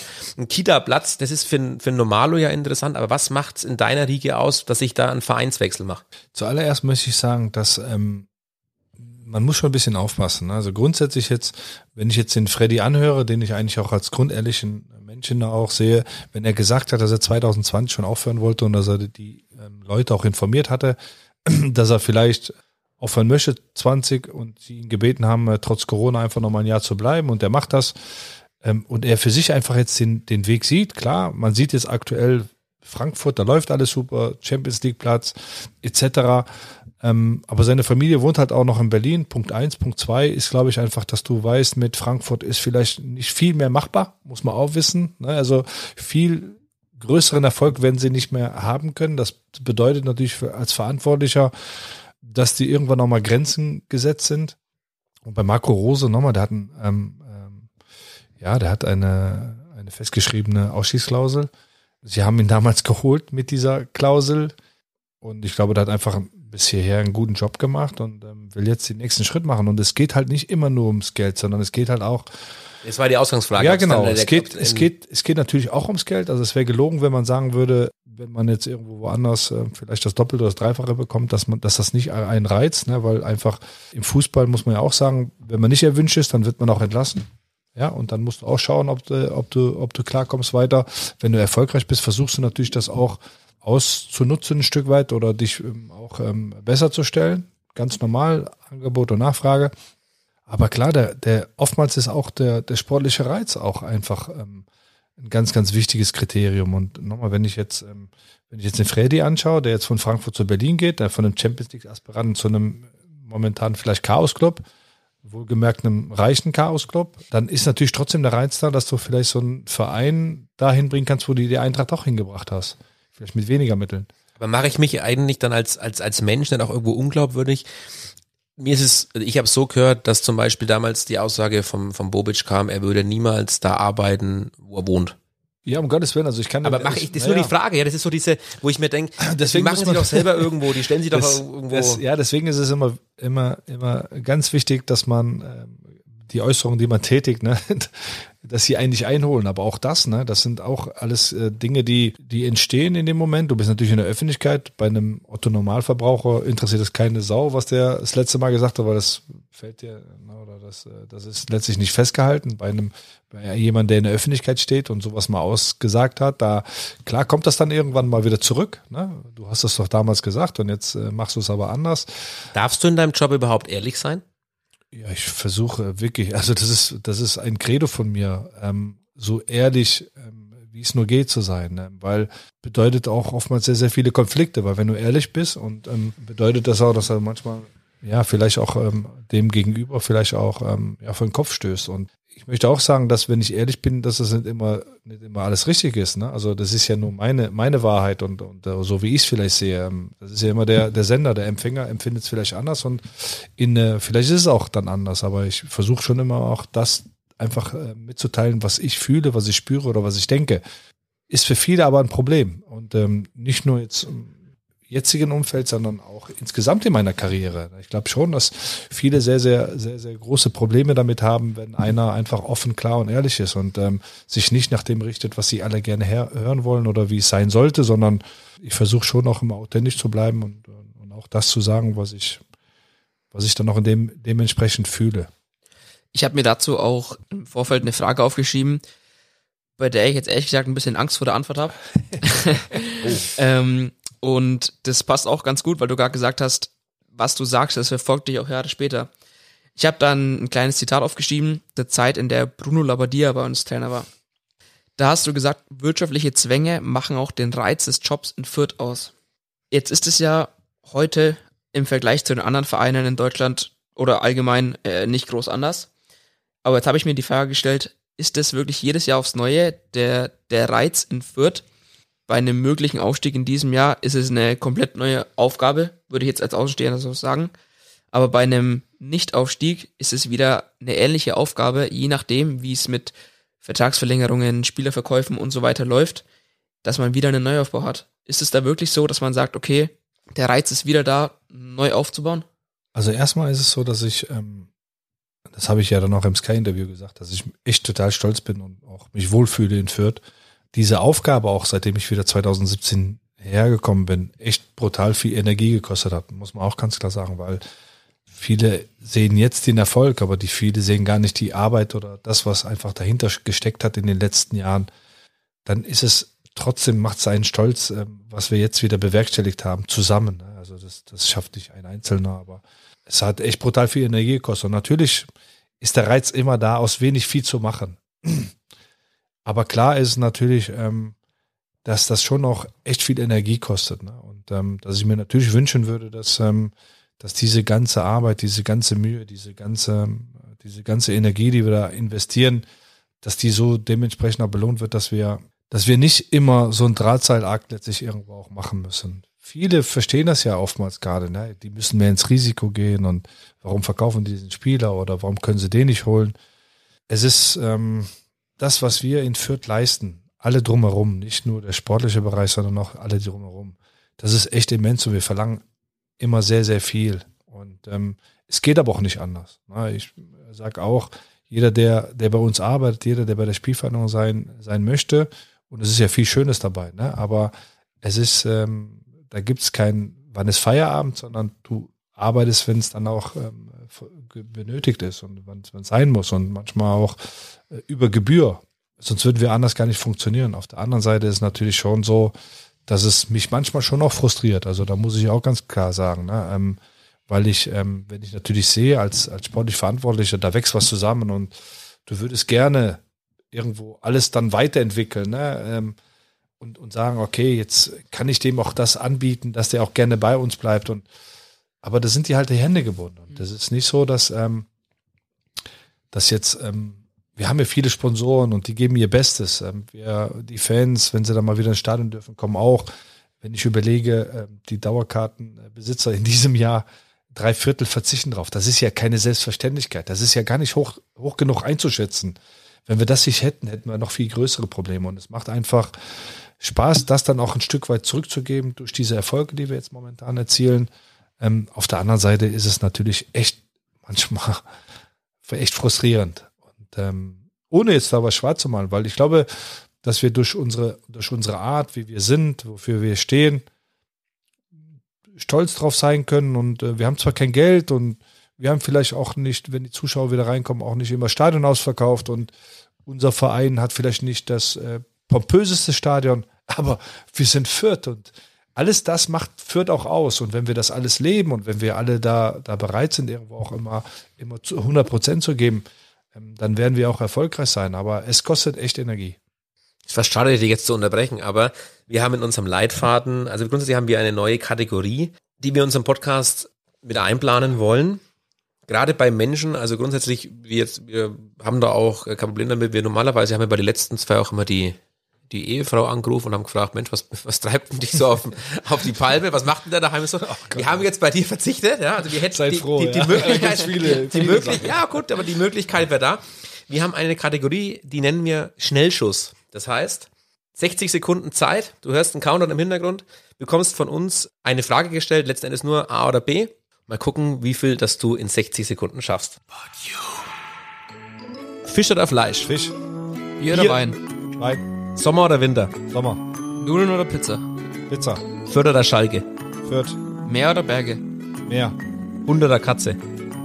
nicht so beiden. Blau oder grün? Blau, Süß oder salzig? süß, Samstag 15.30 oder 13 Uhr? 15,30. Audi oder Mercedes? Audi, Austern oder Schäuferle? ja, Austern. Büskens oder Leidl? Beide.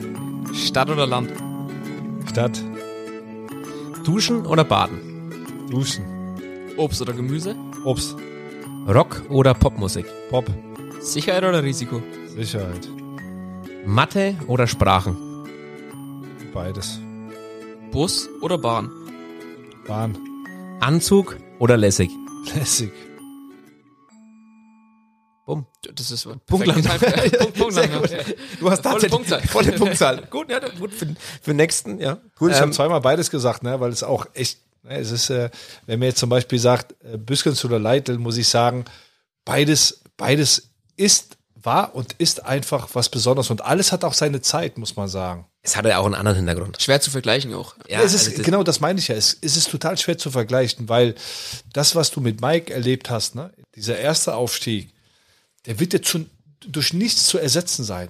Egal, was noch passiert. Ne? Also Art und Weise, wie wir jetzt aber Fußball spielen, das ist auch nicht vergleichbar. Ne? Die Jungs damals waren, haben auch super Fußball gespielt, aber diese Art, wie wir momentan Fußball spielen, das, was uns jetzt auch wieder ne, diese, diese Wertschätzung auch innerhalb der Republik bringt, auch äh, unterschiedlichste Menschen, ehrlich, ob Reporter, ob Sportdirektoren, ob einfach ganz normale Zuschauer, die sagen, Fürth, boah, die schaue ich echt gerne an. Warum? Die ich spielt einfach einen richtig geilen Fußball.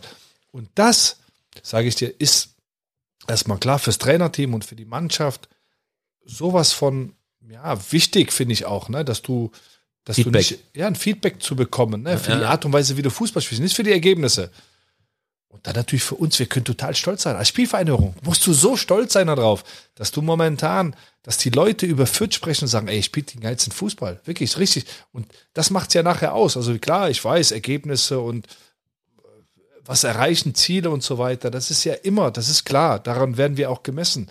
Für mich, als der, der Fußball geliebt oder liebt, weil er, weil er, weil er das Spiel liebt, ja, der lieber eigentlich Champions League anschaut als alles andere, ne? Warum? Weil mir der, der Fußball Spaß macht. Der, der ergötzt sich so sehr an der Art und Weise, wie die Jungs das umsetzen, das ist, ich kann es gar nicht beschreiben. Und das macht einen echt so stolz. Und ich glaube, das ist bei den meisten Fans, das ist das, was ich so mitbekomme, Auf leider jeden Fall, zu wenig. Fall. Aber alle sagen, hey, das macht so Spaß und es geht einfach darum, du bist richtig stolz darauf, wenn du siehst, wie die Fußball spielen. Und das ist wirklich, was Schöneres gibt's nicht. Das ist Punkt eins, wie sie Fußball spielen. Für mich auch Punkt zwei. Äh, Flo, korrigier mich wieder, welches Spiel war's, wo wir äh, noch den Ausgleich gemacht haben und die Mannschaft einfach zusammenkam und letzten Endes diesen, diesen, dieses Tor zusammen feiert. Ich finde, man das zeigt nach außen auch irgendwo, also wir, wir zwei, wir ziehen auch viele äh, Parallelen, wenig so zu 2011, 2012. Also das sind viele Sachen, es, es Die scheint. Geschlossenheit einfach. Genau, es scheint eine Geschlossenheit, aber was du halt von außen äh, irgendwo siehst, ja, also das ist irgendwo, ist eine Mannschaft, die geben es oft wieder, dass es halt ein Team ist, was aus bekannten, ja, Hintergründen ja auch letzten Endes 2011, 2012 auch so war. Es war eine Mannschaft, es war ein Team. Du warst mit Sicherheit ne, die beste Mannschaft in zu, also vom, von allem von der, vom Kader her. Aber du bist als Erster aufgestiegen, ja, also Weil es geht auch nicht immer um die beste Mannschaft, sondern das siehst du heute, um, die, ne? um die besten Einzelspieler, sondern es geht einfach darum, ein Stück weit klar, es gehört auch immer Qualität dazu. Also die Jungs, ne, die spielen so gut Fußball, weil sie es auch können. Ne? Also es ist kein Zufall, sondern das ist, das ist oftmals traut man ihnen das nicht zu, aber sie beweisen es Woche für Woche. Und ähm, die anderen, klar, haben natürlich einen größeren Namen. Also ich, ich versuche auch den Jungs immer zu erklären, auch 11, 12 mit Mike zusammen, haben wir gesagt, es geht nicht immer darum, großes Stadion, großes Trikot, ähm, viele Zuschauer, große Stadt. Das ist klar, ist das auch wichtig. Und natürlich haben die Vorteile, weil die einfach mehr Möglichkeiten haben dadurch. Aber letztlich nachher zählt die Mannschaft und die Mannschaft. Ähm, wir haben weniger Zuschauer. Wir haben die Stadt ist überschaubar. Ne? Ähm, unser Stadion ist jetzt auch keine Arena, sondern da ist es alles so zusammengemixt alles. Ne? Aber wir sind halt trotzdem gut und darum geht's nachher. Und ähm, ich habe versucht, den Jungs auch immer zu sagen, damals auch Eintracht Frankfurt. Wir sind vor Frankfurt Meister geworden. Wir haben 70 Punkte geholt. Ich meine, das ist unfassbar. Düsseldorf äh, Dritter. Ähm, aber wir haben gesagt, ey, alles gut, ne? Das sind große Mannschaften. Aber wir, wenn wir jetzt einfach nur mal den Fußball nehmen und wie wir als Truppe sind, warum sollen die denn besser sein als wir? Und so ist es letztlich ein Stück weit auch dieses Jahr, ohne dass ich jetzt sage, dass das automatisch damit ähm, einhergeht, dass wir aufsteigen. Aber egal ob jetzt Hannover 96, Fortuna Düsseldorf ähm, ähm, oder der HSV oder vielleicht auch Bochum und auch Kiel, die ja so wie wir sind, aber im Grunde genommen schon noch ein bisschen mehr Kohle haben. Ähm, warum verstecken? Also du brauchst das gar keinen Grund, dich zu verstecken. Klar, Hamburg ist eine große Stadt, 1,8 Millionen Einwohner. Der HSV ist ein großer, großer Traditionsverein, gefühlt der Erstligist. Und die haben auch gute Einzelspieler, gar keine Frage. Ne? Und das ist auch nicht so, dass wir jetzt sagen können, ah, wir sind alle besser, der ist besser als Kittel und der ist besser als der. Aber ich glaube, so in der Art und Weise, wie wir Fußball spielen und die Jungs, die die Qualität äh, auch immer wieder Woche für Woche zeigen, ob ein Seguin, Ernst, egal wer letztlich da, ein Dixon Habjama, ne, aus der, aus der, aus Eltersdorf, ne?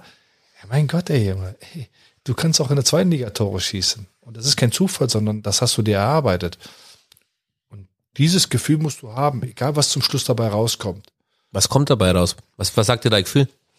Es ist schwer zu sagen. Es sind jetzt noch elf Spieltage und ich würde echt lügen, wenn ich sage, Bro. Ich frage nur nach dem Gefühl. Nein, nein, nein, nein klar. Mein, so, na, mein Gefühl ist eigentlich schon von Anfang an. Ich meine, deswegen haben wir auch dieses Motto genommen. Keine Grenzen setzen. Wir wollen uns keine Grenzen setzen. Grundsätzlich müssen wir uns, wenn es um, ums Wirtschaftliche geht, müssten wir sagen, oh, wir haben jetzt dieses Jahr nochmal brutal eingespart. Äh, wir sind im, in der, in in, in, in der Etat-Tabelle sind wir relativ weit unten. Oh, Klassenhalt ist doch super. Wäre der vielleicht nicht sogar fatal? Hm? Wäre der vielleicht nicht sogar fatal? Darfst du auch nicht machen, gar keine Frage. Aber grundsätzlich muss man ja sagen, wäre das ja nicht abwegig, wenn du sagst, du spielst hinten drin und du versuchst du, die Klasse zu halten, ne? so mit dem Etat, was du hast. Aber es geht um eine andere Sache. Ich bin ja hier im Grunde genommen groß geworden, auch als Spieler und danach halt dann in, in verschiedenen Funktionen. Und die Spieler, die auch damals bis 11, 12 zu uns gekommen sind, wir waren ja immer Vierter, Fünfter, das war ja dann auch ein Makel in Fürth, ne? Warum wir Fünfter, die wollen nicht, der Hack kommt und sagt, ihr dürft nicht aufsteigen. so ein Quatsch, du kriegst mehr Geld in der ersten Liga, der Spieler hat ein anderes Renommee, warum soll man nicht aufsteigen wollen? Also totaler Kokolores. Aufstieg ist immer ein Ziel. Aber das war, war die Frage gerade. Ist es nicht sogar vielleicht fatal dieses Jahr? Also ich muss sagen, ich hätte sogar mehr Angst, nicht aufzusteigen, Ja. als aufzusteigen. Zu Recht. Zu Recht. Weil es dann wahrscheinlich, ich will nicht sagen, bei, ich kenne jetzt keine Verträge, aber du fängst wahrscheinlich, Nein, wir fangen erstmal auch das müssen Null wir an. auf, auf Seite stellen. Ne? Also grundsätzlich bei Null werden wir nicht anfangen. Ne? Also wir haben einen Kader mit vielen Verträgen. Wir haben den Julian Green, wo wir eine Option haben, die wir auch ziehen werden, habe ich ja auch schon gesagt. Also werden wir irgendwann machen jetzt. Ne? Aber mein Ziel ist natürlich nicht nur eine Option zu ziehen, sondern vielleicht auch mit dem zu verlängern. So. Mit den auslaufenden Verträgen sind wir auch in Gesprächen. Aber auch da muss man respektieren, zu sagen, okay, die spielen eine gute Saison, wollen sich vielleicht auch offen halten, okay, in welche Richtung geht's? Geht's Bundesliga, geht's zweite Liga? Aber auch wenn wir in der zweiten Liga bleiben, bedeutet das nicht automatisch, dass sie dann nicht verlängern. Aber man, man muss auch ein Stück weit, auch gerade in der Situation, noch ein bisschen schauen. Ne? Will man zu viel Druck machen ne? und pocht da drauf jetzt oder nie? Oder man sagt, ey, ihr wisst, was ihr an der, an der Spielvereinigung habt. Wir können mit eins in der zweiten Liga können wir nicht, können wir nicht äh, äh, punkten. Mit dem Gehalt. Das muss man einfach mal ganz klar sagen. Das ist einfach so und das wird sich nie ändern. Und deswegen muss man das akzeptieren und respektieren. Deswegen muss man aber auch respektieren, dass Spieler sich vielleicht auch mal Gedanken machen und sagen, okay, ich muss natürlich schon auch schauen, in den 10, 15 Jahren, wo ich Fußball spiele, muss ich natürlich auch ein bisschen Geld verdienen. Ist so. Ich glaube, dass sich alle super wohlfühlen. Und wenn sie das gleiche Geld wie bei einem Konkurrenten bekommen würden, würden sie, glaube ich, alle bei uns bleiben. Muss man auch ganz klar sagen. Und, und was natürlich auch dazu kommt, die sportliche Perspektive ist auch wichtig. Wenn du erste Liga spielen kannst, ähm, dann am liebsten mit uns. Aber wenn nicht mit uns, dann vielleicht mit dem nächsten Verein. Auch das ist nicht schlimm, finde ich. Ich meine, so offen und ehrlich müssen wir ja zueinander sein. Ähm, aber ich glaube einfach, egal was jetzt passiert, ob wir jetzt in der zweiten Liga bleiben oder ob wir schon aufsteigen. Aufsteigen, wie gesagt, wäre viel, viel schöner, weil viel weniger Probleme, weil mehr Fernsehgeld, viel einfacher für den gesamten Verein. Wenn wir in der zweiten Liga bleiben, dann ist es halt schon schwierig. Also ihr müsst euch vorstellen, ne, wir planen jetzt ein Stück weit die neue Saison. Wir wissen trotzdem nicht, gibt es Zuschauer, gibt es keine Zuschauer. Schwierig, ne? Impfdosen, gibt sie, gibt sie nicht. Wann, wann ist es so, dass man auch gewisse Konzepte dann auch umsetzen kann, dass Zuschauer wieder ins Stadion können, dass wir Geld einnehmen? Wenn nicht, müssen wir halt einfach damit rechnen, dass der Etat wieder kleiner wird. Und jetzt läuft's gut. Ich spreche mit den Spielern und sage, aber in der zweiten Liga haben wir noch weniger Geld als dieses Jahr. Was bedeutet das? Ich kann nicht irgendwann sagen, wir spielen irgendwann, wir haben einen Kader von 16 Spielern. Das ist ja auch eine Möglichkeit. zu sagen, das Geld verteile ich auf 16, so wie es jetzt auf 22 verteilt worden ist. Weil auch da kommt ja immer wieder das Thema, ja, die haben einen kleinen Kader. Aber das ist doch dem geschuldet, weil wir natürlich nochmal einsparen mussten. Also wenn ich, wenn ich, ähm, keine Ahnung, 1,2 Millionen Euro einsparen muss, dann gibt's zwei Möglichkeiten. Ne? Laufende Verträge kann ich nicht kürzen in der Regel. Ich kann vielleicht mit denen sprechen, verzichten, schwierig. Müssen wir nicht drüber reden. Also versuche ich den Kader zu verkleinern. Wenn ich vier Mann weniger oder fünf Mann weniger habe, dann kann ich Geld einsparen. Ist so. Ne? Und ich muss die Spieler, die ich hole, die sind dann nochmal preiswerter als die, die ich vielleicht abgegeben habe. Witte, Caligiuri, keine Ahnung. So.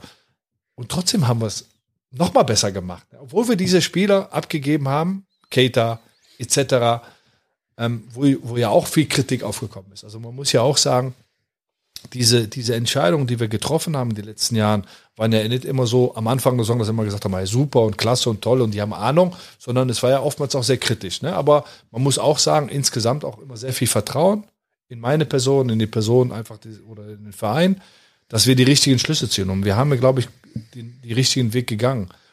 Und ähm, trotzdem ist es immer wieder schwierig, wenn du, wenn du wirtschaftlich einfach ähm, ja, nicht aus dem, es geht ja gar nicht darum, dass du viel mehr Geld haben willst. Es geht einfach darum, dass du dein Net erhalten kannst, vielleicht sukzessive ein bisschen steigern, damit du einfach die, die guten Leistungen, wie jetzt aktuell, dass du die auch honorieren und wertschätzen kannst. Wenn ich mit dem Spieler rede, dessen Vertrag ausläuft, der gut spielt, dann muss ich dem im Grunde genommen, wenn ich ehrlich bin, muss ich ihm sagen, aber im nächsten Jahr, wenn wir zweite Liga sind, ähm, gibt es halt 15 Prozent weniger oder 20.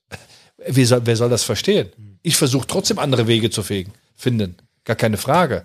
Wir können ja auch damit, ähm, damit äh, letztlich irgendwo auch, ähm, unser Trumpf ist natürlich auch die erste Liga. Ne? Auch für die Spieler natürlich ein super Anreiz zu sagen, okay, aber in der ersten Liga verdienst du erstmal besseres Geld. B, ähm, kannst du natürlich dann einfach dich auch mit den Besten messen.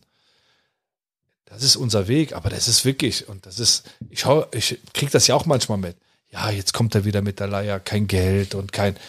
Es geht gar nicht darum, ne, wirklich zu sagen, ich, ich will gar nicht jammern, weil ihr merkt ja auch, die Ansprüche sind trotzdem sehr hoch. Obwohl wir wenig haben, versuchen wir trotzdem das Maximale zu erreichen.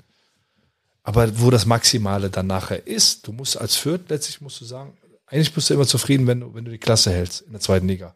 Aber das ist nicht unser Anspruch. Ehrlich nicht. Obwohl wir es sagen könnten.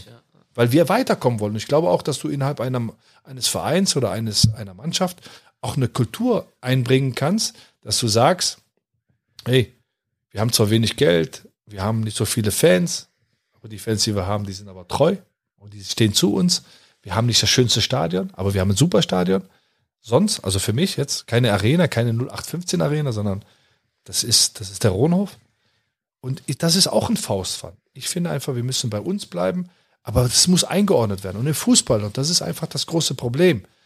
Das habe ich schon mal gesagt. Im Fußball werden einfach alle dann irgendwann zusammen gemischt und sagen, ja, die sind alle gleich. Der HSV ist nicht Fürth, muss man einfach mal ganz klar sagen. Auch wenn wir aktuell ein Punkt besser sind. Aber die haben einen höheren Etat. Der Verein ist viel, viel größer.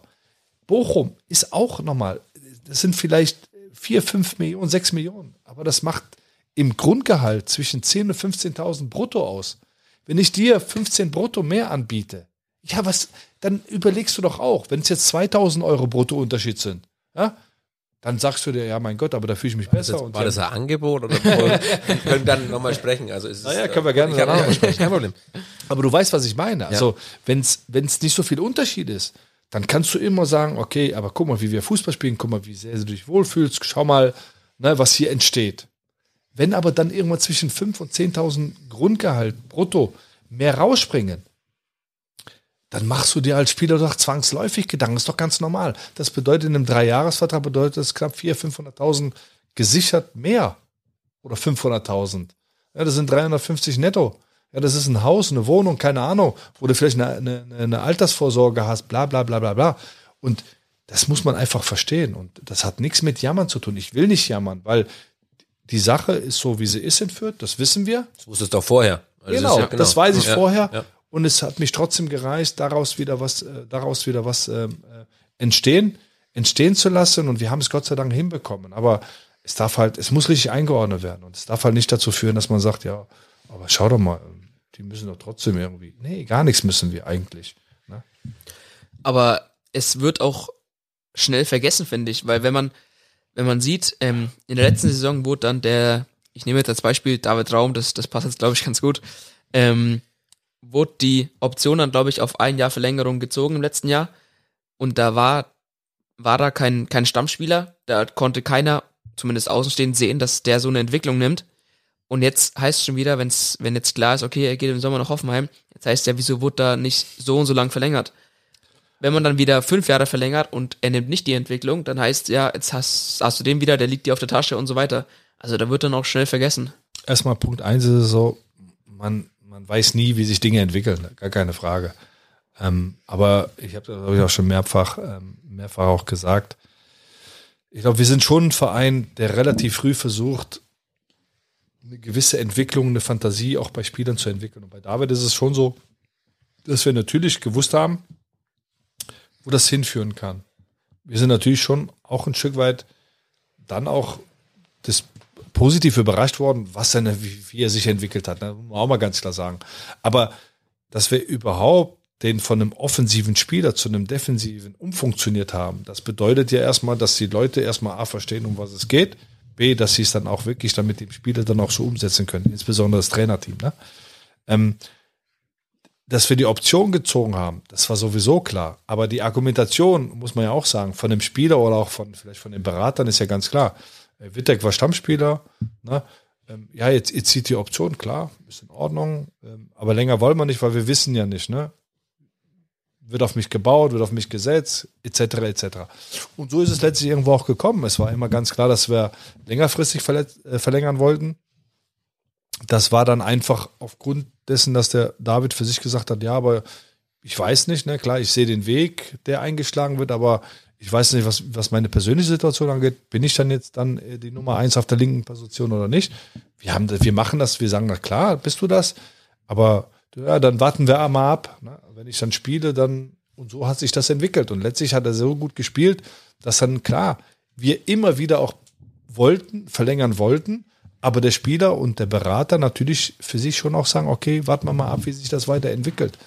Und dann ist es echt bitter für uns, ne, muss man echt sagen, sage ich dir ganz klar. Und das war schon auch eine Enttäuschung insgesamt, dass du dann für so einen Spieler keine Ablösesumme generierst zumindest. Ne? Also das Halten ist immer schwierig. Das muss sich auch jeder klar, deswegen muss sich auch jeder klar sein in Fürth, dass du manche Spieler einfach dann auch nicht mehr halten kannst, wenn die eine Entwicklung nehmen. Ähm, aber dann ist es natürlich schon wichtig, dass du zumindest eine Transfer, Transfer, ähm, äh, eine Ablöse letztlich irgendwie auch generieren kannst. Das haben wir nicht hingekriegt, aber nicht, weil wir, weil wir zu spät dran waren, sondern weil einfach die Situation so war, dass er nicht gespielt hat und dass er natürlich auch schauen wollte, wie sich es entwickelt. Und dann hat sich das so entwickelt, dass, äh, dass nachher auch der Vertrag ausgelaufen ist und wir keine Möglichkeit mehr hatten. Und auch da nochmal, wenn wir vier, fünf Millionen, sechs Millionen mehr im Etat hätten, dann könntest du natürlich schon frühzeitiger auch, ähm, auch dann mit Angeboten rangehen und, und versuchen sie dann auch einfach mit einem Gehalt zu ködern, aber das ist bei uns einfach nicht möglich und deswegen wird äh, das leider auch immer wieder passieren. Ist auch eine weitere Parallele zu 2012 mit Stefan Schröck. Das war, glaube ich, damals das genau gleiche Szenario. Ja, Schröcki auch da. Nochmal, Schröcki war auch sehr, sehr lange da, Nachwuchs. Halodri muss man erstmal auf den richtigen Weg führen, ne? muss man ja auch ehrlicherweise sagen. Hat dann aber natürlich seine richtige, seine richtige Position gefunden und hat im Aufstiegsjahr echt wirklich super performt, wie alle anderen. Aber das hat auch das, ich, ich kriege ja mittlerweile immer wieder auch mal mit, ne, wenn über gewisse Spieler geredet wird, ne? über, über Barry jetzt zum Beispiel, ne? der, ich weiß gar nicht, in, in zwei Jahren vier Spiele gemacht hat, ähm, der reingekommen ist, jetzt nach sechs Wochen Verletzungspause direkt spielen musste, weil die Not sehr groß ist in der Innenverteidigung, dann Fehler macht wie gegen Kiel und alle stürzen sich über ihn und ich finde das. Ich habe auch geschimpft. Ich ja, es ist vom, vom Fernsehen. Pass auf. Ich bin ehrlich, ich habe. Ja, ja, pass auf. Aber ich sag, sagen? pass auf, ich, ich sag dir mal eins: dass, dass man schimpft, ist doch das eine. Das ist auch okay. Man ist ja, man ist ja Sympathisant oder man ist Anhänger. Und wenn einer Fehler macht, dann schimpft man oder dann ist man enttäuscht oder sonst irgendwas. Wichtig ist doch einfach nur die Einordnung. Und ähm, wenn man mal überlegt, der Junge ist, ist 20 Jahre, der ist jetzt 21 geworden ähm, der hat ein brutales Talent. Ne? Auch wenn man vielleicht jetzt momentan die Fehler sieht, aber der hat ein brutales Talent. Ähm, der hat in vier Jahren oder in zwei Jahren hat er vier Spiele gemacht. Der war jetzt lange verletzt, ähm, kommt, muss direkt aus der Kalten funktionieren in dem Spiel wie gegen Kiel, ne, wo sowieso schon Umstellungen sind, etc., etc., ne, wo der komplette Mittelfeld irgendwie ausgefallen ist. Und ich wünsche mir einfach, ne, und das ist in Fürth leider auch immer wieder so, es wird einer immer rausgenommen, egal, letztes Jahr war das der Sauer, dann ist es, ich weiß gar nicht wer, es ist jedes Jahr immer ein anderer. Dass man einen nimmt und sagt, okay, aber der ist jetzt aber schlecht und auf den schimpfen wir immer. Ich würde mir einfach wünschen, dass mir, dass man sagt, klar, man kann auch mal schimpfen, um Gottes Willen, das ist jedem ähm, auch, jeder darf das auch.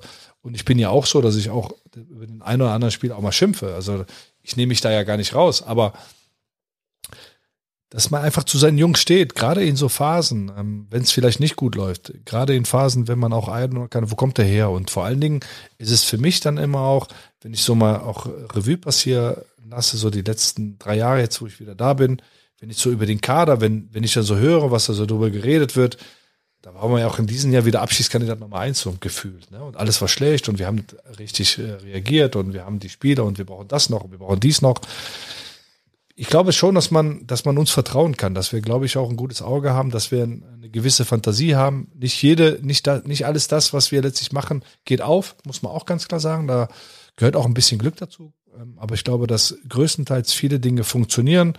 Ich kriege auch mit, Berggreen, ja, warum haben sie den geholt und so. Wir wussten ganz genau, dass das einfach seine Zeit braucht. Und natürlich wünscht man sich, dass das alles ein bisschen schneller geht. Aber es geht um, es geht um Optionen schaffen nicht nur für, für den aktuellen Augenblick, sondern für später. Und das ist das, was, was wir oder was ich auch immer wieder mache. Wir, wir arbeiten voraus und mit Barry oder mit Berggren oder mit allen anderen, die vielleicht momentan noch nicht die größte Rolle spielen. Care hat man jetzt schon ein bisschen gesehen. Aber bei Care war es ja auch im ersten Jahr, ja, Care, ja, was, na na klar. Aber ich weiß oder wir wissen, was da für Potenzial dahinter steckt, wo das hinführen kann. Nicht muss immer, aber kann. Und so müssen wir arbeiten. Und das ist natürlich risikobehaftet. Aber ich glaube, insgesamt, wenn man das jetzt vergleicht mit dem, was wir, ähm, was wir gemacht haben und was dabei rausgekommen sind, mal, glaube ich, ähm, kann man zu Recht sagen, dass wir das echt ordentlich machen und auch relativ oft richtig liegen. Nicht immer, aber meistens. Und das muss man letztlich irgendwo dann auch, ähm, äh, das wünsche ich mir auch, ne, dass man einen Barry, der klar, der nicht sein bestes Spiel gegen Kiel hat, aber auch zum Beispiel Hannover, der sein erster Ball war, ist nicht angekommen. Und dann, klar, wirst du nervös und sagst, um Gottes Willen, wo soll das? Jetzt fängt er wieder an. Aber wieder sich reingearbeitet. Sich, ja, ja. ja, aber wieder sich reingearbeitet hat. Aber das ist doch normal. Lass ihn spielen, lass ihn wachsen. 21 Jahre alt, geworden jetzt erst. Wenig Spielpraxis. Ey, lass ihn doch entwickeln. Und wir können nicht, wir sind nicht der Verein, wollen wir auch gar nicht sein, der fertige Spieler holt und sagt, okay, die können jetzt alles. Das können wir nicht. Und deswegen muss man diese Fehler einkalkulieren und auch diese Entwicklung einkalkulieren. Und dafür stehen wir aber auch. Und dafür sind wir aber auch wieder attraktiv für viele junge Spieler, die dann auch zu uns kommen wollen. Die sagen, ey, Fürth, ey, geil, da kann ich auch mal einen Fehler machen. Aber ich, ey, ich kriege meine Spielzeit, ich kann mich entwickeln, ich werde besser und dadurch wird auch unser Verein besser. Das müssen die Leute verstehen. Spieler, die ausgereift sind, brauchst du auch einige, weil die müssen auch führen. Du brauchst eine Achse, die funktioniert. Aber drumherum brauchen wir Jungs, die hungrig sind, die weiterkommen wollen, die nicht zufrieden sind damit, in für 20 Jahre zu spielen, sondern die sagen wollen, ey, ich will mal bei Bayern München spielen oder ich will bei Dortmund spielen, ich will bei Leverkusen spielen, weil dann machen sie uns besser. Nochmal, in, an allererster Linie wollen wir natürlich erfolgreich sein und auch erste Liga spielen. Ne, das, ist, das steht immer über allem. So sportlich erfolgreich sein zu, zu sein wie möglich. Aber dann mit Jungs, die einfach weiterkommen wollen. Und genau das ist das, was wir jetzt haben die Jungs, ob in Ernst, Seguin, Jeckel, egal wen ich da nenne von den Jungs, Green, hey, die waren vor drei Jahren, als alle über die geschimpft haben, waren die 22, die waren noch nicht so weit. Aber schimpfen könnte auch irgendwo dazu. Ist, wenn, wenn, je, wenn jeder, schon, wenn aber jeder das Wissen, wenn, wenn aber jeder das Wissen von dir hätte. Ja, ne? pass auf, aber mir geht's doch nur, mir geht's doch nur um eine Sache. Es geht da gar nicht ums Schimpfen. Das ist auch okay. Mir geht's nur darum, dass die Leute auch außerhalb einfach verstehen, dass gewisse Dinge nicht immer für den Moment bewertet, äh, die werden bewertet, aber das ist nicht maßgebend für das, was du irgendwann mal erreichen willst. Verstehst du, das kann natürlich der Fan in dem Moment, der sagt, ey, heute Spiel, scheiße gespielt, scheiße Spieler ist kacke. So. Aber so funktioniert, so wird unser System nicht funktionieren. Weil unser System in Fürth wird immer so funktionieren, dass du sagst, okay, du siehst jetzt die momentane Leistungsfähigkeit, du siehst, was der kann und was er nicht kann, du siehst die Fehler, die er macht. Aber das Entscheidende ist, die Fantasie zu haben, okay, wo kann er sein in zwei bis drei Jahren? Weil du musst ja auch was aufbauen, du musst ja irgendwo hinkommen. Und dadurch, dass wir nicht sagen, wir holen jetzt den 25, 27-Jährigen Also im Kader von 20 sind dann 17 in dem Alter, die du weißt, was du bekommst. Dann weißt du aber auch, wo die Grenze ist. Das, was wir machen, ist, du holst junge Leute und du hast eine Fantasie. Die ist in dem Moment aber nicht erkennbar und die ist vielleicht nicht so gut. Aber wenn du die entwickelst zusammen, zwei, drei Jahre, dann bist du aber auf einem Level, den du mit diesen 25, 27 Jahren, wo du weißt, was du, was du holst für den Preis, nie erreichen wirst. Und das ist das Entscheidende. Und das ist gar kein Vorwurf. Ich verstehe das. Ich schimpfe auch manchmal über unsere Jungs. Aber ich weiß, das einzuordnen, was natürlich andere gar nicht. Und ich weiß vor allen Dingen auch durch jedes Training und durch die Entwicklung, was daraus entstehen kann. Und nochmal, wenn wir über einen Robin Kehr oder auch einen Timmy, die höre ich ja mittlerweile Tillmann, naja, warum spielt der immer und warum kommt der immer rein? Der Junge, überleg mal, was der für eine Entwicklung genommen hat. Der kommt sogar auch hier aus unserer Gegend. Was gibt Schöneres? Ne? Der hat äh, ein Jahr mal einen Fehler gemacht, ne? Aber im Grunde genommen, ja, aber im Grunde genommen ist er aus unserem, ist er aus unserem, ist er aus unserem Nachwuchs, war bei Bayern München, hat das probiert und den bauen wir jetzt auf. Und das ist ein Junge, der bringt alles mit, wirklich. Fußballerisch top. Der arbeitet jetzt mittlerweile an sich, aber das ist auch ein Entwicklungsprozess. Wenn du irgendwann mal als, als junger Spieler so gehypt worden bist, dann musst du damit erstmal klarkommen. Bayern München, Ablösesumme, oh, Bayern. Und dann musst du auf einmal wieder, okay, aber äh, geht das Leben geht halt nicht immer nur steil bergauf. Da gibt es auch mal Täler. Und diese Täler, die durchschreiten wir mit denen. Aber wir sehen halt, was da möglich ist, wenn die dieses Tal durchstritten haben. Dann ist aber, und so ist es ja immer gewesen in Fürth. Und trotzdem ist immer so, der, der, der ist aber schlecht und der macht das aber nicht. Ja, in dem Moment vielleicht schon. Aber lass den mal ein, zwei Jahre wachsen. Und das muss unser Weg sein und anders geht's nicht. Du hast aber die Franken und gerade auch die Förder ja vorhin beschrieben. Ja, also es gibt Menschen in Fürth, da gewinnst du wahrscheinlich 5-0 und dann heißt es danach, aber wir hätten aber auch 6 und 7 Ja, machen genau. können. Ja, das ist Ja. halt einfach so. Es könnte irgendwo, ich gebe dir recht, natürlich, ich gebe dir absolut recht. Deine, Nochmal. dein Einblick hat der Außenstehende nicht und wahrscheinlich der, was dann mault, der kann den Ball nicht dreimal hochhalten und hat mit Fußball gar nichts zu tun und weiß überhaupt nicht, was da Verstehe ich alles. ist auch, richtig. Das, aber ehrlich, auch das ist in Ordnung für mich. Ne? Nochmal, auch da habe ich damals oder zu meiner früheren Zeit als Jungmanager und so schon auch anders drüber gedacht, ne? noch emotionaler. Und ich kann mittlerweile viele Dinge einordnen. Das ist auch okay. Es ist auch okay, dass, dass, dass Menschen kritisieren. Ne? Ich finde das, was in den sozialen Netzwerken oftmals passiert, nicht okay, weil einfach in der Anonymität du einfach dann unter die Gürtellinie gehst. Ne? Und man muss schon aufpassen. Ne? Also es passiert schon echt vieles ähm, als Reaktion auf diese ganzen Shitstorms, die da passieren und so weiter. Aber ich, es ist schon okay, ähm, das, was du, du früher hast du in der, in der Gastwirtschaft, hast du im Stammtisch hast du geschimpft. Ja, hast ja auch geschimpft. Hast ja nicht immer nur jubiliert, wenn du gewonnen hast, sondern wenn Scheiße lief, hast du ja auch mal geschimpft. Aber das war es persönlich. Mittlerweile ist es anonym. Jeder kann irgendwas schreiben. Oftmals ist es negativ. Du hast ja in den sozialen Netzwerken relativ wenig positiv. Viel Ja, mehr- negativ ist einfacher, ne? ja, negativ Klar. ist so einfach. Aber so. Deswegen ist es auch okay, wenn man, wenn man Dinge anspricht, die nicht gut sind. Das ist ja gar kein Problem. Wichtig ist einfach nur, dass man irgendwann auch mal vertraut in die handelnde Person oder in die Leute, wenn man merkt, okay, ne, die haben jetzt, die erzählen jetzt kein, kein Quatsch, sondern letztlich ist es nachgewiesen.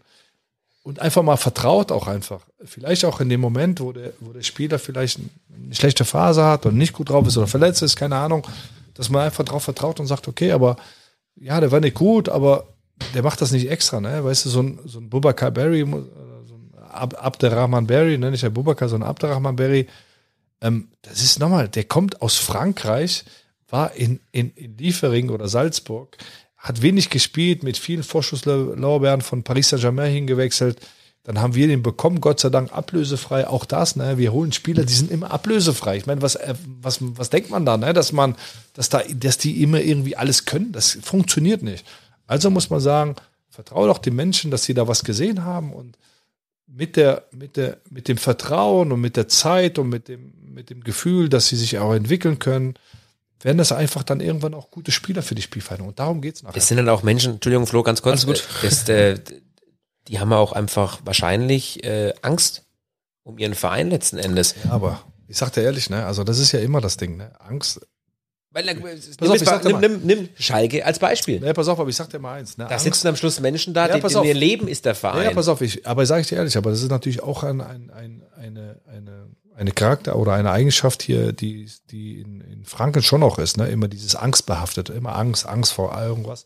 Aber ist mal ehrlich, ne? Ich meine, klar, man kann man vor allem Angst haben, aber Angst lähmt auch ein Stück weit, ne?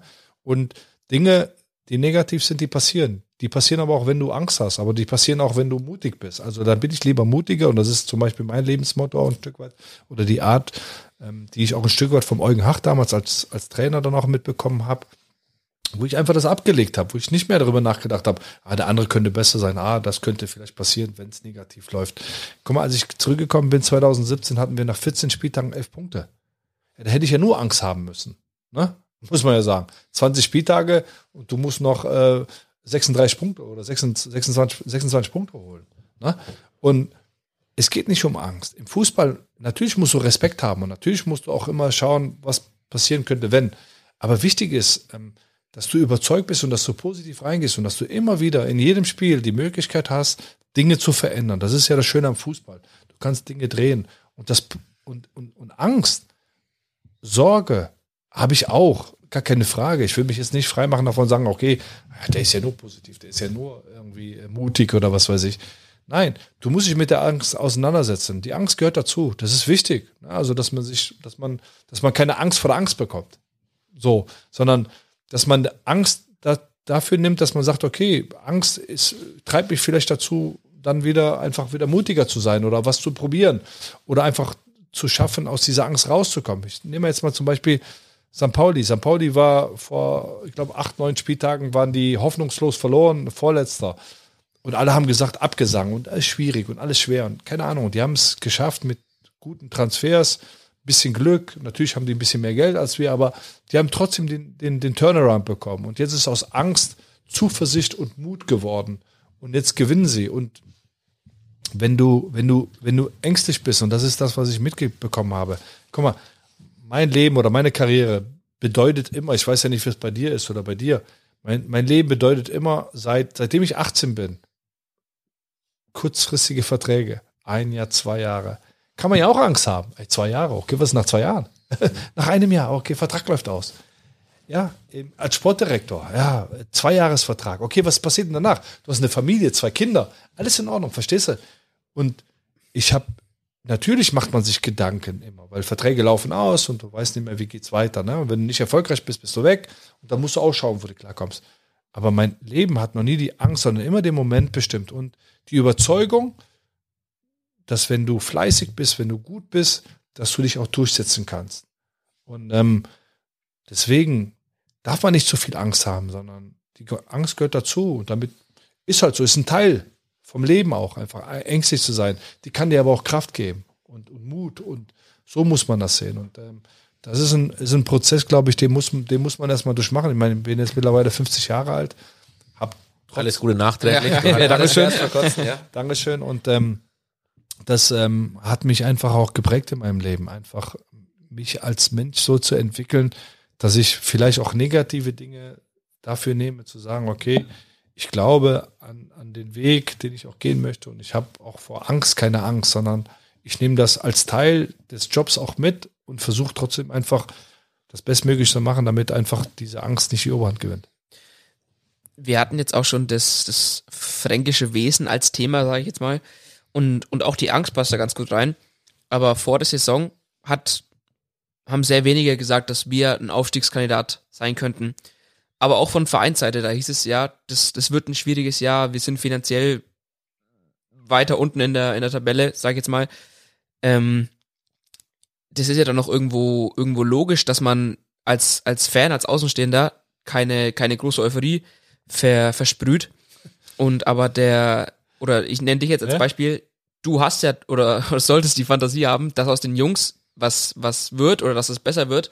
Wieso handhabt man das dann trotzdem so, dass, dass man sagt, es wird eine schwierige Saison? Ist es dann, weil du das Fränkische angenommen hast und erstmal ah, tief stapelst? Nein, oder? um Gottes Willen. Guck mal, als ich 11, 12, als wir aufgestiegen sind, 11, 12, war es so, dass ähm, wir mit Bujo, mit Mike, ne, dann, als er gekommen ist, wir, der hat ja dann von, von, von Benno übernommen, dann sind wir ja insgesamt, glaube ich, Zehnter oder Elfter geworden in der Saison. Aber, aber unter, unter Mike, also die Spiele unter Mike, sind wir eigentlich in der Rückrundentabelle Siebter geworden. Im Jahr drauf sind wir Vierter geworden.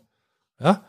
Und, äh, und dann bin ich dann irgendwann gefragt worden, nachdem wir Vierter geworden sind, von der großen Zeitung mit den vier großen Buchstaben. Ähm, und da habe ich echt einen, einen riesen Anschiss dann, oder was ist Anschiss, aber der Präsident war dann schon relativ ähm, sauer auch ein Stück weit, ne? Der Hack damals, die haben mich gefragt, okay, aber ihr seid jetzt Vierter geworden, was ist denn euer Ziel für nächstes Jahr? Und ähm, ich habe damals aus, aus dem Gefühl oder weil ich so überzeugt war, habe ich gesagt, ja, Dritter, das nächste wäre ja Dritter, aber das ist Relegation, ist scheiße. Ich sag, und wenn du aufsteigen willst, musst du Zweiter werden, aber wenn du Zweiter wirst, kannst du auch Erster werden. Das ist das, was ich damals gesagt habe. Da kann ich mich dran erinnern. Und da habe ich natürlich zwei Tage später einen Anruf vom, vom Präsidenten bekommen, der war nicht not amused, weil ich so forsch war. Und es ging gar nicht um Forschsein, sondern es geht um eine gewisse Überzeugung, die du damals äh, erlangt hast. Und die Überzeugung damals war, dass die Mannschaft, du weißt nie, wo das hinführt, ne, aber die, dass die Mannschaft so gewachsen ist in diesen zwei Jahren. Siebter ne, unter Mike die Rückrunde, dann komplettes Jahr sind wir Vierter geworden. Und was sollst du denn als nächstes sagen? Du hast zwar wieder einen Spieler verloren für, für eine große Ablösesumme. Ich weiß gar nicht mehr, wer es damals war, ob Sammy Alagui oder Nico Müller. Alagui, ja. Alagui, also einer von den beiden war das, ne? Du kennst ja, kennst ja top aus. Und ähm, deswegen weißt du nie und kannst ja auch nie hinstellen und sagen, okay, wir mit Fürth, wir machen jetzt den nächsten Schritt. Dieses Jahr war es einfach so, dass man, ich wusste, dass wir gut sind. Wirklich, weil wir waren ja auch im Jahr vorher, ähm, sind wir die ganze Zeit immer so Vierter, Fünfter, das ist ja unter dem Radar gelaufen so ein bisschen. Ne? Und nach Corona sind wir ein bisschen abgespielt, sind Neunter geworden. Ne? Aber eigentlich waren wir schon die ganze Zeit immer, immer knapp dabei und wir haben guten Fußball gespielt. Leider haben wir, waren wir nicht effektiv genug in vielen Spielen, deswegen haben wir einige Heimspiele verloren und deswegen sind wir dann auch Neunter geworden. Aber unser Ehrgeiz und ähm, natürlich habe ich dann gesagt, wir sind, wir sind knapp, ähm, haben wir die Klasse gehalten gegen Heidenheim dann sind wir. Auf. Ja, das dürfen wir mal dazu absprechen jetzt hier. Ne? Also ich habe da äh, Blut, Schweiß und Tränen gelitten. Ja. Also ich, das war wirklich, äh, ja, das, das muss man dann mal auf der anderen Seite sehen. Ich meine, klar, da hast du dann wieder einen Spieler, ja, da hast du mehrere Spieler, die steigen ab und sind weg.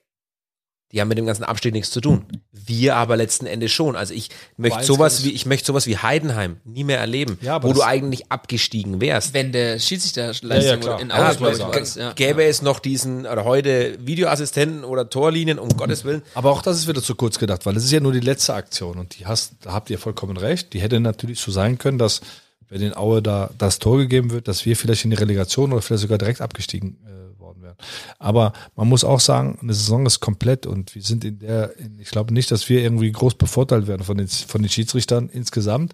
Ähm, damals gab es ja noch keinen Videoassistenten, von daher glaube ich schon, ähm, dass es nachher dann auch gerecht war, dass wir die Klasse gehalten haben, weil es war nicht einfach und wir haben 40 Punkte geholt und das ist nicht so einfach gewesen, nachdem, wie wir ähm, gestartet sind. Ähm, ich verstehe auch diese Angst und ich verstehe, ähm, dass man natürlich auch ein bisschen ähm, sich da auch dem anpasst, ähm, was vielleicht auch von der Vereinsführung ähm, gegeben wird. Es ist natürlich aber trotzdem auch schwierig, wenn du in einer, in einer so wie letztes Jahr, ne, du hast einfach eine gute Mannschaft, du weißt, dass du eine gute Mannschaft hast.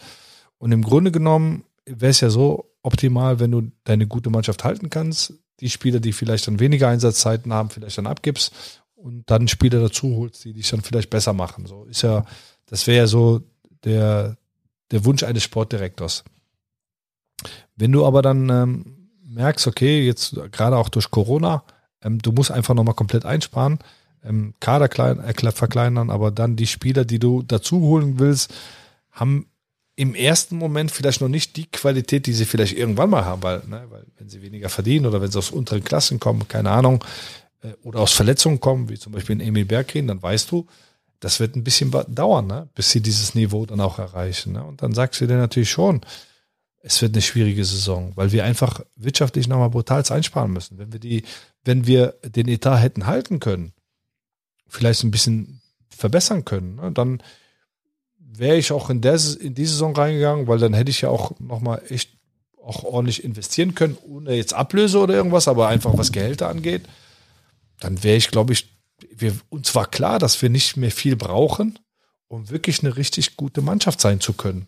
Ne?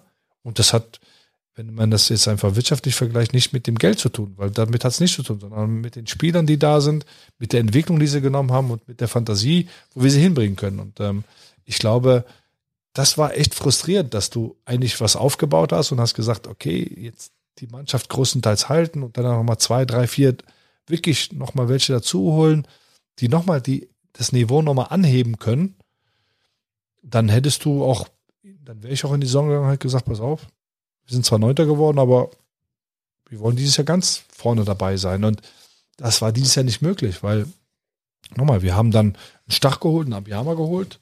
Pff, ey, nochmal, alles gut, ne? Aber dass sie dann so funktionieren, also wir haben, rechnen? ja, wir haben schon viel Fantasie und wir haben auch ein gutes Gefühl und wir machen das, ne, weil wir auch davon überzeugt sind, nicht nur, weil sie irgendwo äh, äh, preiswert sind, aber ey, also das ist dann schon auch eine Entwicklung, die sie genommen haben. Da muss man wirklich zehn Hüte ziehen und das hat natürlich auch viel mit unserem Trainerteam zu tun. Du hast aber auch äh, schon in deinen früheren Jahren nie damit gegeizt, wenn du, wenn du von was überzeugt warst. Wir haben ein Interview von dir aus 2001. Dieses Interview stammt äh, von dem Spiel gegen Hannover, letzter Spieltag. Du hast damals schon äh, nicht damit gegeizt, wenn du was vorhattest, hast du es anscheinend auch damals schon. Scheinbar hat es damals äh, keinen kein Anschiss vom, vom Präsidenten gegeben. Aber wir hören mal kurz rein. Das Letzte, was ich mache hier in dem Verein, ich bin jetzt mittlerweile 31, ich will mit dem Verein noch einmal aufsteigen. Äh, Und wenn es in meinem letzten Jahr ist als äh, Fußballprofi. Ich gebe die Hoffnung nicht auf und wir können äh, stolz, stolz sein auf den Verein, auf die Mannschaft und auf die Leistung, die wir gebracht haben. Und äh, was natürlich ganz bitter ist, sind, sind ein paar Freunde, die jetzt aufhören nach der Saison. Und äh, das tut am meisten weh. Ja, du solltest Recht behalten. Zwar nicht als Spieler, aber dann als äh, Funktionär. Und äh, wer hätte das 2001 gedacht? Also ich bin ehrlich, wahrscheinlich ich nicht. Äh, ist dieses unaussteigbar Schwert ist ja jahrelang über uns, äh, man glaubst du auch selber dran und sagst irgendwie, dann kommen so Sachen wie, du darfst ja eigentlich gar nicht, du suchst ja auch selber irgendwo Lösung oder Antwort für das Ganze, aber 2001, äh, Aussage von dir und äh, ich bin froh, dass du recht hast. Ich habe eine Frage, die mich schon seit vielen Jahren beschäftigt. Gibt es im Fußball fiktive Berufsbezeichnungen? Allein, ich habe jetzt vorhin aufgepasst, allein du hast jetzt vier verschiedene Berufe als deinen Beruf bezeichnet. Also äh, Geschäftsführer Sport, Sportdirektor, technischer Direktor, Manager, sportlicher Leiter. Haben die eigentlich alle einen Sinn oder ist es nur, dass irgendwas auf dem Papier steht? Ja, ich glaube, das ist in Deutschland eh so ein Stück weit ähm, wichtig ist, ähm, welchen Titel du hast oder was du, was du letztlich irgendwo darstellen möchtest. Aber das ist viel Schein und das ist nicht sein. Und ähm, ich glaube schon, dass es wichtig ist, irgendwo auch eine Bezeichnung zu haben, die dir, die dir letztlich deine Position auch, ähm, die, die, die Position auch darlegt. Aber die Ähm, gab es ja früher auch nicht, die ganzen Na, na ja, klar, natürlich, aber es, es, es hat sich natürlich schon noch einiges geändert. Im, im, damals gab es einen Präsidenten und der Präsident war im Grunde genommen der Chef und alle anderen haben zugearbeitet. Mittlerweile, glaube ich, sind die, die Rechtsformen auch anders. Der Fußball hat sich verändert und deswegen gibt es wie in der Wirtschaft auch ähm, einen Aufsichtsrat, da gibt es Präsi Präsidenten und dann gibt es halt dann auch eine Geschäftsführung, die letztlich die operative Arbeit ähm, äh, ableistet. Und ob der, und es hat ja natürlich auch mit der Rechtsform zu tun, ob du Sportvorstand bist oder ob du ein Geschäftsführer Sport bist. Ne? Ähm, ob du dir es erlauben kannst, vielleicht auch noch einen Sportdirektor einzustellen oder ob du jemanden hast, der vielleicht nicht diesen Titel Sportdirektor hat, weil das ja gleichbedeutend oftmals auch mit, mit einer Entlohnung ähm, zu tun hat. Äh, und du hast vielleicht einen Kaderplaner oder einen Chefscout. Ähm, ähm, das hat einfach mit vielen Dingen zu tun. Glaube ich, ich glaube einfach, dass es wichtig ist, ähm, ähm, gerade in der, in der heutigen Zeit, dass, ähm, dass nicht so viel über Titel gesprochen wird, sondern über das, was, was abgeleistet wird. Und das kommt oftmals einfach zu kurz. Also es ist oft, geht es ähm, um, äh, Oberflächlichkeiten, leider, wie, gesagt, das Leben und die Gesellschaft.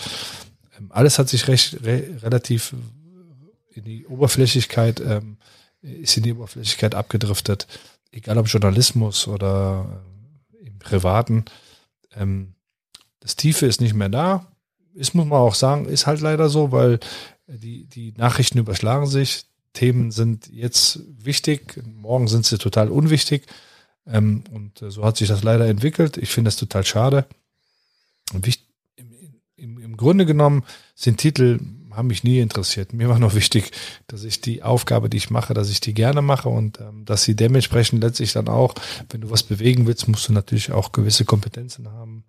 Ähm, äh, Punkt eins und natürlich auch, ähm, du musst Dinge bewegen können und das, dafür brauchst du Verantwortlichkeiten und deswegen ähm, sagt halt ein Sportvorstand oder Sportgeschäftsführer vielleicht mehr als sportlich Verantwortlicher. Wie kann man sich dann deinen äh, Arbeitsalltag so als sage nichts Falsches, äh, Geschäftsführer Sport. Ja, ja, genau. Jetzt muss ich nochmal nachlesen. Ja, Vor lauter, wie kann man sich den Arbeitsalltag dann vorstellen? Ja, aber auch das zum Beispiel, ne, wenn mich jetzt einer ähm, Sportdirektor nennt oder sportlicher Leiter oder ist egal was, ähm, es ändert ja nichts an dem, was ich mache. Und ähm, ähm, ja, richtig wäre es Geschäftsführer Sport, weil das einfach auch mein Titel ist, den ich habe in der, in, in, ähm, in, bei der Spielvereinigung in unserer Kommunitgesellschaft auf Aktien.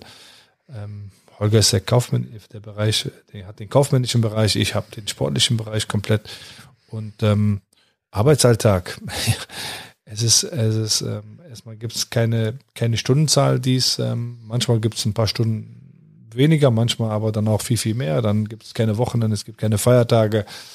Ähm, und letztlich ist man immer damit ähm, äh, befasst, eine Entwicklung voranzutreiben. Und äh, das, was jetzt aktuell ist, ist für mich schon gar nicht mehr aktuell, weil ich einfach schon wieder zwei, ein, zwei, drei Jahre vorausdenke und dementsprechend letztlich irgendwo auch Maßnahmen treffe. Egal ob im Nachwuchsbereich, zusammen mit den Leuten, die im NLZ arbeiten, Mirko Reichel, Jürgen Brandl etc., die ganzen Trainer, die da sind, die leider momentan einfach nicht so können, wie sie, wie sie, ähm, wie sie gerne würden, was auch in, der, in, der, in ihrer Entwicklung einfach echt auch bitter ist, muss man sagen.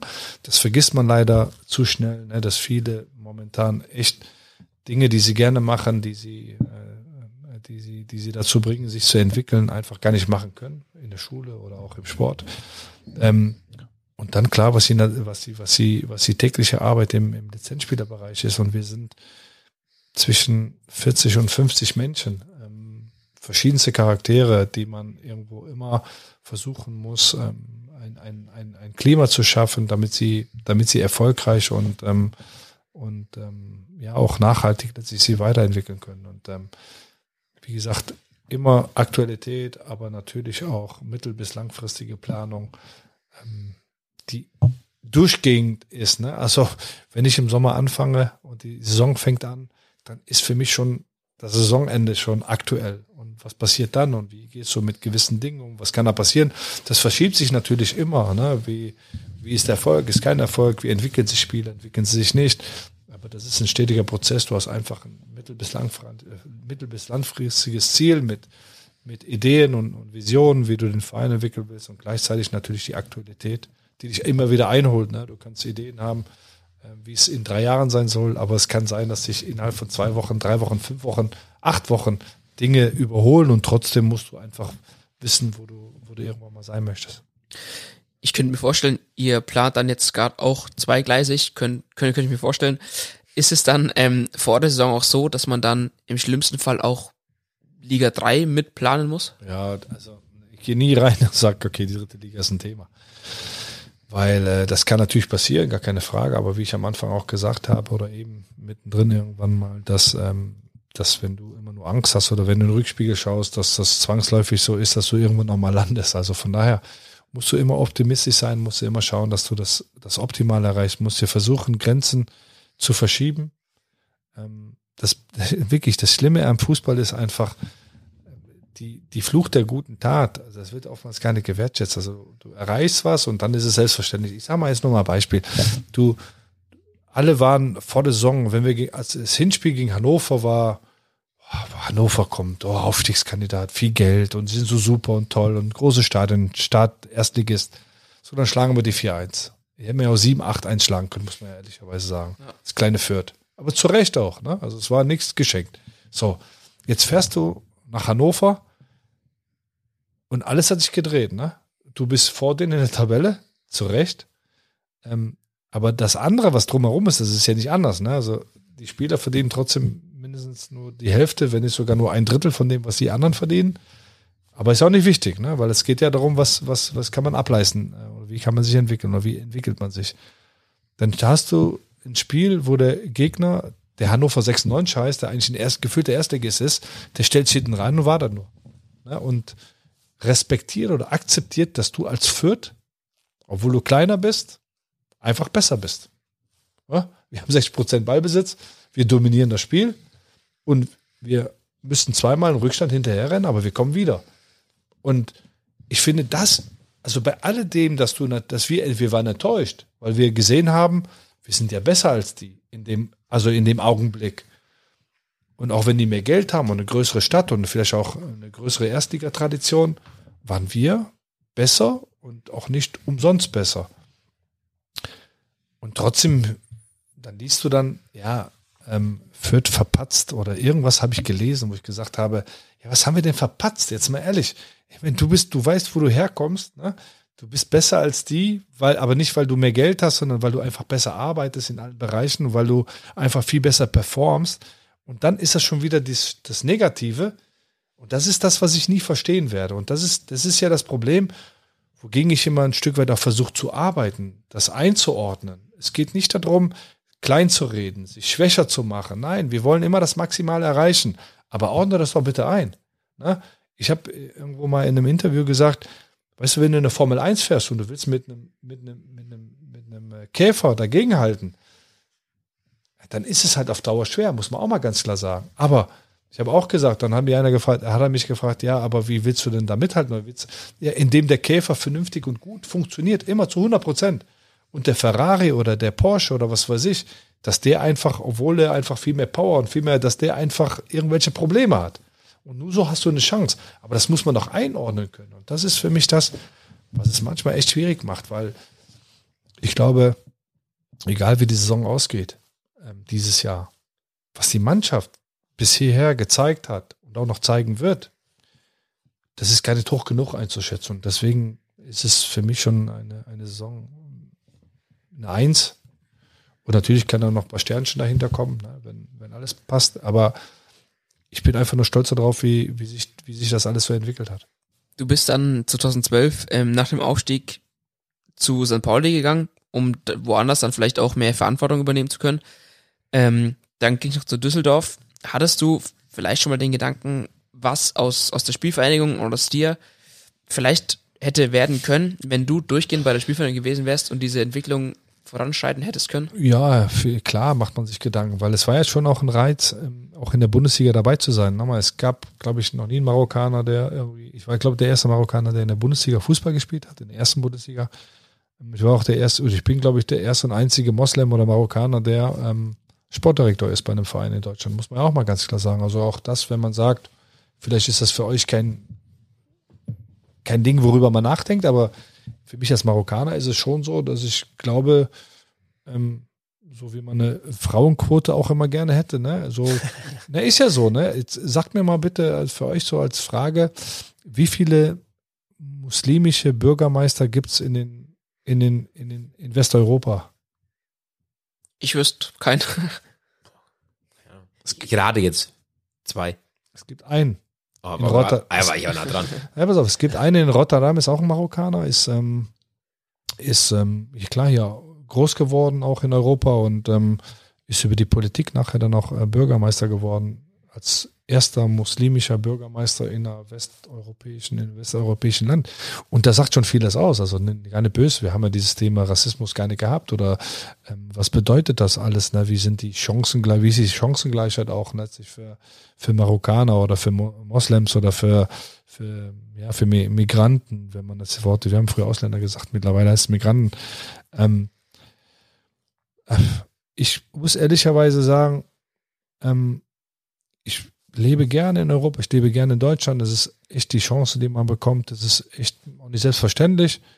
Ähm, es ist trotzdem nicht immer alles gerecht und es ist trotzdem nicht immer alles gleich, es wird nicht immer alles gleich bewertet. Von daher muss ich sagen, ist es, ähm, bin ich zufrieden mit dem, mit dem Weg, den wir gegangen sind oder den ich persönlich gegangen bin und ähm, würde mir trotzdem wünschen, jetzt, also es ist gar nicht so, dass ich sage, habe ich am Anfang gesagt, dass man immer irgendwas hinterherjagt, um irgendwas sein zu wollen, weil ähm, auch ein Lebensmotto von mir ist, du wirst 70, 80, 90 vielleicht, wenn es gut läuft. Ähm, das, was dir bleibt, ist nicht dir eine, deine Riesenkarriere oder sonst irgendwas. Klar, vielleicht bleibt das in den Geschichtsbüchern irgendwo, aber das, was dir bleibt, sind die ist Familie, Menschen, Freunde, ähm, zu denen du entweder gut warst oder nicht gut warst, wo du, wo du einfach auch ein, eine Beziehung aufgebaut hast und Karriere, Geld, alles das ist vergänglich. Ähm, man hat es gerne und man versucht auch das Maximum zu erreichen, auch ich in meiner Karriere.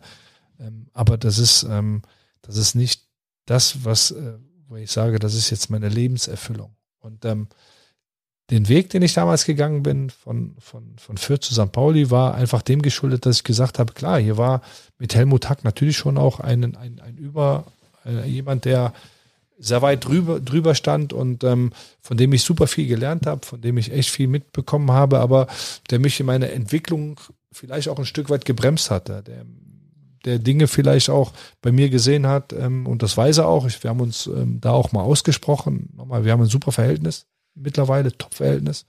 Und ähm, ich bin noch nie im Groll weggegangen. Natürlich bist du, hast du manchmal, hast du Dinge anders gesehen und hast dich vielleicht mal auch benachteiligt gefühlt. War vielleicht auch so. Ähm, aber ich bin ihm auch sehr dankbar für den Weg, den er mir aufgezeigt hat, den, den, die Chance, die er mir gegeben hat. Und dann habe ich für sie versucht zu nutzen. Und ähm, es war einfach für mich klar, dass ich ähm, in meiner Persönlichkeitsentwicklung weiterkommen möchte. Und mein Ziel oder mein Lebensmotto ist nicht immer für andere irgendwo zu sagen, okay, ja, aber jetzt ist er aber bei Schalke oder jetzt ist er bei keine Ahnung wo, sondern mein Ziel ist einfach. Frankfurt? Ja, oder bei Frankfurt. Ähm, aber nochmal. Nein, nicht Frankfurt. Fürth. aber jetzt mal ehrlich, aber es geht auch gar nicht darum, Dinge auszuschließen, weil wenn man wirklich in dem Job arbeitet, dann versucht man natürlich das Maximale zu erreichen. Am liebsten natürlich klar mit dem Verein, ähm, mit dem man sich auch verbunden fühlt und äh, wo man, äh, wo man sich auch wohlfühlt. Aber auch in dem Sport versuchst du natürlich immer das Maximale zu erreichen. Du willst einfach, das ist der Antrieb, den du hast. Das ist aber auch das, was dich letztlich irgendwo auch stark macht, auch für den Verein, dass du, dass du einen hohen Anspruch an dich hast, dass du immer weiterkommen willst, dass du besser werden willst. Und äh, damals war es halt so, dass ich gesagt habe, ich habe ich habe eine Wohlfühloase, ich, wir haben echt brutal viel erreicht und das war echt auch nicht an, einfach damals. Und ähm, ich möchte mich einfach als Persönlichkeit weiterentwickeln. Ich möchte auch einfach auch ein Stück weit mich emanzipieren, das eine, B, aber auch Dinge machen, aus denen ich wieder lernen kann. Ne? Und ähm, du machst ähm, viele gute Sachen, du machst aber auch schlechte Sachen. Wichtig ist, dass du reflektierst, dass du auch das einordnen kannst. Und die haben mich dann einfach in meinem weiteren Weg einfach wieder, wieder ein Stück weit ähm, ähm weitergebracht in, in, meiner Persönlichkeitsentwicklung. Und Dinge, die ich in St. Pauli erlebt habe äh, oder auch in Düsseldorf in einer sehr, sehr kurzen Zeit, die haben mich dazu gebracht, dass ich der bin, der ich jetzt hier in Fürth bin. Ne? Ähm, und, ähm, und auch da lerne ich dazu und entwickle ich mich, entwickle ich mich äh, weiter. Ähm, eine Situation noch in, in, in St. Pauli, auch da, damit man auch ein Stück weit so einordnet, wie tick ich eigentlich. Ähm, du bist 15 Jahre in Fürth, warst Spieler, bist aufgestiegen, so, dann gehst du zu St. Pauli und alle klopfen sich ja schnell auf die Brust und na, jetzt ist auf einmal St. Pauli der Verein und machen Ehrenrunde und ist ja auch okay, wenn das Menschen machen, ne? wenn, wenn sie das in dem Moment so spüren und fühlen. Für die ist es okay. Ich glaube nicht, dass es so ist. Und ich hatte damals nach der ersten Jahreshauptversammlung, wo echt viele Menschen waren, bei uns sind ja nicht so viele, ne? aber in, bei St. Pauli waren da halt, keine Ahnung, über 1000 Leute, 1200, ich weiß nicht mehr, in der Messehalle. Die Sitzung hat auch, keine Ahnung, acht Stunden gedauert. Ich bin dann irgendwann mal in meinem Stuhl eingesunken, weil so viele Themen waren und so. Und dann war man nachher noch an der Bar gestanden und dann kam mal einer von der Ultras, von Ultra St. Pauli und sagte, ja, Fürth und so und, und, äh, und St. Pauli und wir haben noch nie gesehen, ne, wie du da. Ich sag jetzt mal ehrlich, ich komm, ich war 15 Jahre bei einem Verein, habe den Verein 15 Jahre gelebt. Jetzt wechsle ich den, weil ich natürlich in 15 Jahren auch hier stehen möchte und das Gleiche fühlen möchte.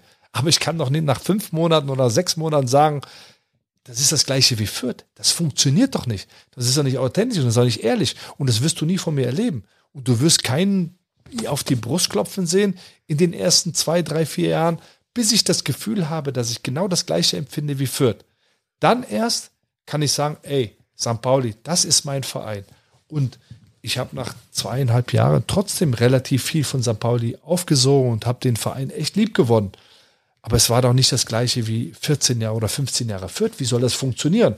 Und das ist halt in dieser Gesellschaft oder in diesem, in diesem Sport, in dem wir sind, ist es leider halt oft so, dass man ein Stück weit das erwartet, ne, dass viele das aber auch gerne sehen, wenn du dann nach einem halben Jahr da irgendwie auf die, auf, aufs Wappen klopfst und sagst, ey, das ist mein Verein und so. Ey, das ist doch ehrlich, das ist doch nicht ehrlich. Also nochmal, ich habe den Verein gemocht, ich bin zu St. Pauli gegangen, weil ich, weil der Verein auch zu mir gepasst hat, ne? Weil ich ja gerne war. Aber ich hätte doch nicht nach drei Monaten sagen können, pass auf, das ist genau das Gleiche als das, was ich 15 Jahre für diesen anderen Verein dann auch entwickelt habe. Das ist doch gar nicht möglich. Und ähm, ich glaube schon, dass mir das auch ein Stück weit Respekt angebracht hat. Viele haben natürlich am Anfang ein bisschen schon auch geguckt, hm, warum ist der denn so? Und ne, ich war halt, bin halt nicht der, der dann irgendwie das, was ich was Fürth war damals auch dann, als wir aufgestiegen sind, das war Emotion, das war Leidenschaft, das war das war halt, ich war, ich war selber Fürth. Und dann gehst du zu einem anderen Verein, der super ist, der toll ist, wirklich ein toller Verein.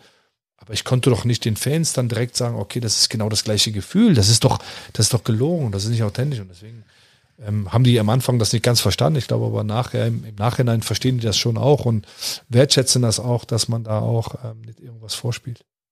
Ist jetzt dann zum Beispiel also für dich jetzt aus der Erfahrung raus, wir hatten, hatten gerade das Derby angesprochen, ähm, du hast Derby selber gespielt, jetzt dann auf einer anderen Position. Was ist für dich, äh, wie will ich sagen, ähm, nicht gefühlvoll, aber wo ist für dich die mehr Spannung drin? War es als Spieler schlimmer oder eigentlich heute in einer verantwortlichen Situation? Naja, naja, klar, jetzt in der verantwortlichen Situation noch nicht. Ähm, klar, du hast ja eine Verantwortung und du weißt natürlich, was, was da dran hängt. Das ist gar keine Frage. Als Spieler hast du das Spiel und willst es gewinnen. Ne? Aber das, das Gute als Spieler ist, du hast es selber in der Hand. Du gehst auf den Platz und kannst es selber regeln. Ne? Und wenn du es dann nicht geregelt hast, dann kannst du sagen, okay, ja, war ein scheiß Tag und schlechter und die anderen waren besser. Und ähm, als Verantwortlich ist es anders. Da hast du einfach das, das Gesamte im Kopf und ähm, du weißt, was da dran hängt. Insgesamt einfach jedes Spiel, ähm, jede Saison. Ähm, und deswegen ist es komplett viel, viel schwieriger jetzt das, was ich jetzt mache und kostet auch viel, viel mehr Kraft und Nerven als das, was du als Spieler gemacht hast. Dafür war, da warst du für dich selber verantwortlich im Grunde genommen musste sich, musste sich auf dich konzentrieren und versuchen, deine Leistung zu bringen. Natürlich im Verbund mit den, mit deinen Mitspielern. Ähm, aber du hast es auch schnell wieder abarbeiten können und musstest es auch wieder abarbeiten können. Währenddessen mich jetzt natürlich ähm, Geschichten, ob jetzt Niederlagen oder auf der, die, die habt ihr über vor Heidenheim gesprochen. Das war mit die schlimmste Woche in meiner ganzen Karriere. Ehrlich, mit das Schlimmste, was ich erlebt habe in der Woche, wo wir dann am Chiemsee waren und uns auf das letzte Spiel vorbereitet haben. Und ähm, ich habe ja auch gemerkt, wie sehr das dann auch damals Helmut Hack mitgenommen hat und ähm, wie kaputt und wie fertig er war nach dem 1-1, wo wir es geschafft haben, wie viel Kraft ihn das gekostet hat, wie viel, ähm, ja, wie viel Energie und Kraft. Und ähm, das vergessen Menschen ganz schnell. Ich vergesse das nicht und ich weiß, was da dran hängt. Ähm, auch wenn Menschen, der in der Verantwortung steht, vielleicht auch dafür zu stehen, dass es dann vielleicht wieder in eine dritte Liga ging oder wieder in die Amateurliga das ist eine brutale Verantwortung und ähm, deswegen muss man, muss man sagen, habe ich auch größten Respekt vom Helmut Hack. Ähm, A, klar, was er in den, in den Jahrzehnten hier bewirkt hat, auch wenn wir nicht immer einer Meinung sind und auch wenn er natürlich auch mir gegenüber oftmals sehr kritisch war, aber ähm, man kann nicht hoch genug ähm, einschätzen, was der für diesen Verein und wie viel er auch für diesen Verein noch ge geleistet hat. Müssen wir, müssen wir so hinnehmen, ist auf alle Fälle richtig. Also was heißt müssen wir hinnehmen, wir müssen es annehmen. Es ja, hinnehmen, hinnehmen so, ist ja, falsch. Ja, nein, nein, das ist ja, das, wir hatten es auch letzte Woche oder mit unserem letzten Gast, mit dem Helmut, war das war auch langes Thema, sehr, sehr langes Thema und es ist einfach Fakt, das ist irgendwo unsere Geschichte und die ist so, die ist wie sie ist. Es, es gab Positives, es gab Negatives. Äh, unterm Strich äh, stehen wir jetzt heute an einem Punkt und wer weiß, wo wir uns in, in ein paar Wochen vielleicht in der oh Gott, in die Arme legen dürfen wir sich wahrscheinlich gar nicht. Das ist ja das nächste. Abstand. ja, mit Abstand jubeln und äh, ja, es ist schwierig. Wir hätten, also ich muss ganz ehrlich sagen, wir haben eigentlich, wir hätten sehr, sehr viele Fragen an dich grundsätzlich. Alles sind nicht möglich, wollen wir auch gar nicht. Aber gibt's so von, von deinem Punkt aus, aus deinem Job raus, wo du sagst, auf diesen Transfer äh, bin ich besonders stolz oder es gibt einen, den ich bereue? Ach ja, bereuen tust du immer wieder mal Transfers, weil weil einfach Dinge, ähm, du hast, wie gesagt, bei uns in Fürth musst du einfach eine, eine du musst ähm, eine Fantasie haben, ne, dass Dinge sich so entwickeln, wie, wie du dir das vorstellst. Du hast natürlich, weißt du manchmal auch um, um gewisse Risiken, du weißt, wie gewisse Dinge schon vorher waren auch. Ne? Also wir holen ja keine Spiele, wo wir nicht alles wissen, also zumindest das meiste, einmal sportlich natürlich, aber auch privat, ganz, ganz wichtig. Ähm, und trotzdem kannst du nicht immer zu 100 Prozent äh, wissen, wie alles funktioniert. Aber im Großen und Ganzen, glaube ich, unterm Strich sind wir, äh, sind wir in den letzten Jahren super gefahren und alle Jungs, die wir geholt haben, ähm, die meisten, also ich sag mal, neun von zehn haben super funktioniert und äh, das ist genau das, was es ausmacht, ja. Ähm, dass wir nicht zu oft daneben liegen, dass wir, dass wir gründlich sind in dem, in dem, was die Hausaufgaben angeht. Und da geht's nicht immer nur um fußballerisches Talent, sondern auch darum, wie gehört er oder wie, wie passt er in einer, in einer Struktur einer Mannschaft rein, ähm, welche Position kann er einnehmen in einer Hierarchie und ähm, wie viel Entwicklungspotenzial oder wie viel Fantasie haben wir. Und das ist das Größte, äh, glaube ich, die größte Kunst ist nicht ein Spieler danach zu bewerten, wie er in dem Spiel spielt, sondern was irgendwann mal aus dem werden kann, wenn du das und das machst. Und ähm, ich glaube, da sind wir ganz gut aufgestellt. Ähm, es gibt viele, auch um Gottes Willen. Also am, am alle, Gibt es ja, einen, wo du sagst, Mensch, ja, da gehe ich heute mal heim und mache mir erstmal, keine Ahnung, Nein, nein, das Flasche mein- Wein ja, auf und sag, boah, das habe ich jetzt aber. Aktuell gibt's glaube ich, gibt's so viele, die wir aufzählen könnten, ehrlich, ne? Also jetzt in der aktuellen Mannschaft. Was mich immer am meisten freut, ist einfach, wenn einer aus unserem eigenen Nachwuchs die, diesen Weg macht. Egal wie jetzt aktuell auch ein, äh, ein Bauer oder ein Leveling, ähm, ein David Raum, der jetzt zu Hoffenheim wechselt, aber auch in früheren Zeiten mit, mit Sergi, mit, mit Nikolai Müller, mit, ähm, mit Schröcki, mit äh, Dani Adlung.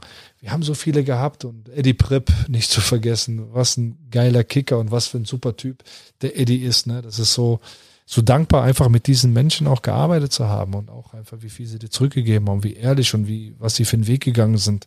Das macht einen stolz und ich glaube, äh, deswegen meine ich das auch und das ist gar nicht so, so dahergeklatscht einfach. Ich glaube, den Fürth, du kannst schon echt stolz sein auf den Verein, den Weg, den er gegangen ist und ähm, diese Menschen, die er letztlich geprägt hat. Wenn du bei uns auf den Fuhrpark gehst, dann könntest du sagen, okay, da gehst du halt auch zu, keine Ahnung was, ne, bei Siemens irgendwie in einer normalen Abteilung und und das ist das, was schön macht äh, oder was Spaß macht, weil ich weiß auch, wie es in der Bundesliga manchmal abläuft, ne? Und wie die, wie die Fuhrpark, äh, wie der Fuhrpark da ist und ähm, was Geld auch mit Menschen machen kann. Und das ist auch gar nicht vorwurfsvoll, sondern das passiert halt einfach, weil sie sehr jung sind, weil sie damit auch umgehen müssen. Also von daher, es ist, ich glaube, alle können wirklich echt stolz sein, nicht nur weil wir erfolgreich sind, sondern weil wir echt gute Charaktere haben und ähm, schon gehabt hatten und wieder haben. Und äh, ich hoffe einfach, dass es so bleibt.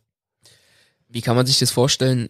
Hm, Wie läuft so ein Transfer ab? Ob jetzt äh, ein Verkauf oder ein Kauf, dass man sagt, also sowohl solche Punkte wie wir zahlen jetzt 500.000, kann man das, also pauschal gesagt, kann man kann, kann man das äh, so sehen? Wir überweisen den einfach, da geht eine Zahlung ein von 500.000 Euro. Wie wird es verhandelt? Sagt dann der der gegnerische Sportdirektor, ja, wir wollen 490.000 und oder wie kann man sich das vorstellen? Also, also es ist es ist so, dass ähm, erstmal, ich habe ich glaube ich irgendwann mal geschrieben, es ist ja bei uns schon fast in der Satzung drin, ablösefrei ist eigentlich schon drin in der Satzung. Ähm, wir haben eigentlich in der Regel jetzt zu Corona-Zeiten sowieso nicht, aber vorher auch sehr begrenzt, dass wir Möglichkeiten haben, überhaupt eine Ablöse zu bezahlen, Ausbildungsentschädigung oder eine Ablösesumme. Ähm, wir leben aber trotzdem auch von Transfereinnahmen und das nicht zu wenig. Also ähm, ist es natürlich manchmal schon ein Nachteil, wenn ein Verein weiß, okay, die brauchen ja aber eigentlich einen Transfer. Ne? Das ist eine, für die Verhandlungsposition natürlich für den anderen einfacher, aber deswegen habe ich auch in den letzten Jahren auch versucht, wir haben den Narei verkauft, wir haben äh, den Tobi Moore verkauft, ähm, nicht aus der, aus der Not heraus agieren zu müssen. Aber es ist schon klar, dass wir Transfererlöse generieren müssen. Und ähm, jetzt in dem Sommer haben wir nichts gemacht. Ähm, weil A, erstmal die Angebote nicht so waren, dass wir gesagt haben, ähm, wir müssen es unbedingt machen. Ähm, B, weil wir aber auch gesagt haben, dass wir, wenn wir die Mannschaft einigermaßen halten können, dass wir natürlich perspektivisch dann vielleicht schon eine bessere Transfersumme erzielen können oder halt einfach dann so erfolgreich sind, dass du weniger Transfersumme brauchst. Ne? Es hängt ja auch damit zusammen. Also äh, von daher ähm, ist es schon so, dass ähm, wenn wir Spieler holen, dann sind es meistens ablösefreie Spieler. Also von daher brauchen wir uns keine Gedanken über einen anderen Sportdirektor machen, sondern wir müssen mit dem Spieler dann irgendwann klarkommen und dem die Perspektive aufzeigen oder den Weg aufzeigen. Da sind wir auf einem richtig guten Weg, gerade was junge Spieler angeht. Äh, Auch die Berater sind mittlerweile, ähm, wenn ich mal zurückblicke, als ich 2017 gekommen bin, stand Fürth nicht mehr für diesen Ausbildungsverein, nicht mehr für diese Spieler, die die Möglichkeit bekommen, ähm, relativ früh ihre Einsatzzeiten zu bekommen. Jetzt sind wir wir sind der Verein, der die jüngsten Spieler, wir sind die jüngste Mannschaft und trotzdem sind wir erfolgreich. Also ähm, wir stehen wieder für was und das bedeutet natürlich ähm, im Umkehrschluss, dass äh, die Leute ähm, Talente einfach sagen, okay, die erzählen nicht nur, sondern da passiert's auch und das macht es uns einfacher, weil wie gesagt mit Geld können wir sie nicht ködern, sondern wir müssen sie mit der Perspektive oder mit der Aussicht auf Spielzeiten letztlich irgendwo ködern. Ähm, und wenn jetzt jemand Interesse hat an unseren Spielern, äh, dann am liebsten, wenn er nicht, äh, wenn der Vertrag nicht ausläuft. Das versucht man natürlich immer, aber ähm, wenn der Vertrag jetzt nicht ausläuft, dann ähm, klar geht's oftmals über den Berater, ne? Das Interesse da, der Spieler und, der Berater oder der, der Verein hat Interesse und die versuchen dann rauszufinden, okay, was, was für eine Ablöse will will man haben und das macht man natürlich trotzdem nicht, sondern der Verein muss dann einfach sagen, okay, was kann er bezahlen? Und dann sieht man, ob man, ähm, ob man, ähm, ob das in die Richtung geht oder halt eben nicht. Und ähm, ja, so läuft das ab. Ähm, man muss sich nur darauf einstellen, dass einfach dadurch, dass ähm, weniger, der Fernsehvertrag ist ja geringer ne, als das, was wir in den letzten Jahren bekommen haben.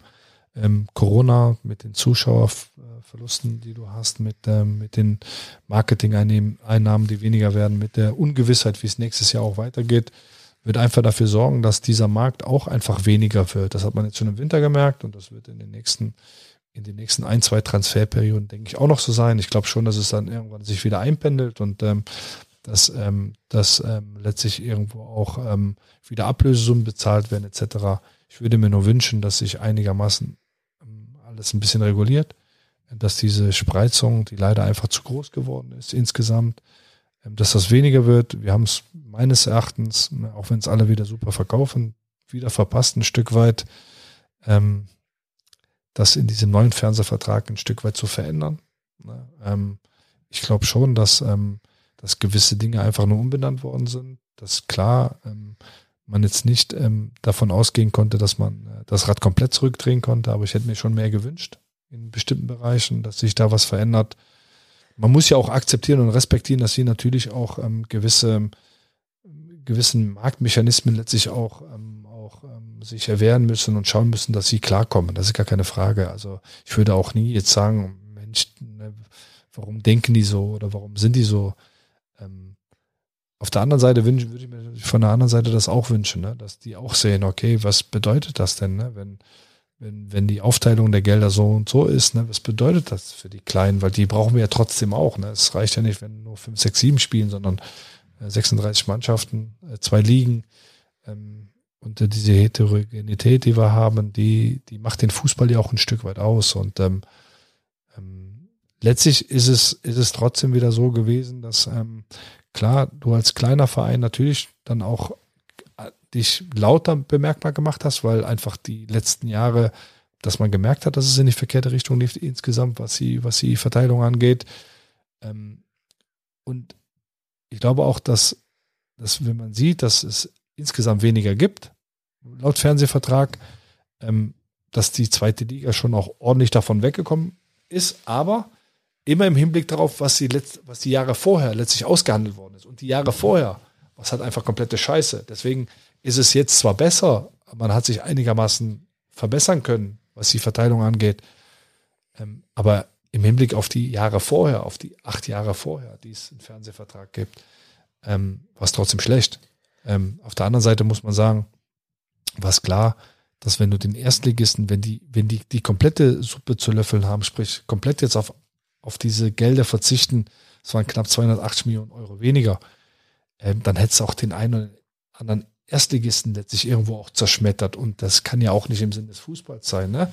sondern ähm, es, muss gucken, es muss geschaut werden, dass es einfach in den nächsten Jahren, und das weiß ich halt nicht, ne? also die, man redet immer viel davon, dass es dann passiert, aber letztlich äh, versucht trotzdem jeder wieder da dran zu ziehen und dass er wieder das meiste bekommt. Und ähm, das ist ja einfach diese Ungerechtigkeit, die vor acht Jahren begonnen hat oder vor zehn, zwölf Jahren begonnen hat äh, in der Verteilung. Ähm, die hat sich einfach, äh, die hat sich nicht äh, gedreht und das ist, das, das ist, davor habe ich Angst ein bisschen. Aber was ist dann das Ziel von so einem kleineren Verein wie jetzt der Spielvereinigung, dass man dann beispielsweise ähm, den Etat in Relation setzt mit dem Tabellenplatz, äh, dass man da praktisch sieht, ich denke, ein HSV in der zweiten Liga mit einem Etat von einem Erstligisten, sage ich mal, ähm, dass man das auf die, auf die Höhe setzt oder was ist da das Ziel von, von einem kleineren Verein? Guck mal, ich sage euch ehrlich, ne, es geht gar nicht darum, noch mehr Geld zu haben. Ne? Auch das, was wir bekommen jetzt, ist eigentlich gut. Das Problem ist einfach nur, dass die, die Entwicklung oder einfach das Gefüge ähm, ein anderes ist und uns letztlich irgendwo auch in eine Situation treibt, wo du vielleicht A mithalten musst oder B sagst, okay, das mache ich nicht mit. Das bedeutet aber auch, dass ich die Spieler nicht bekomme.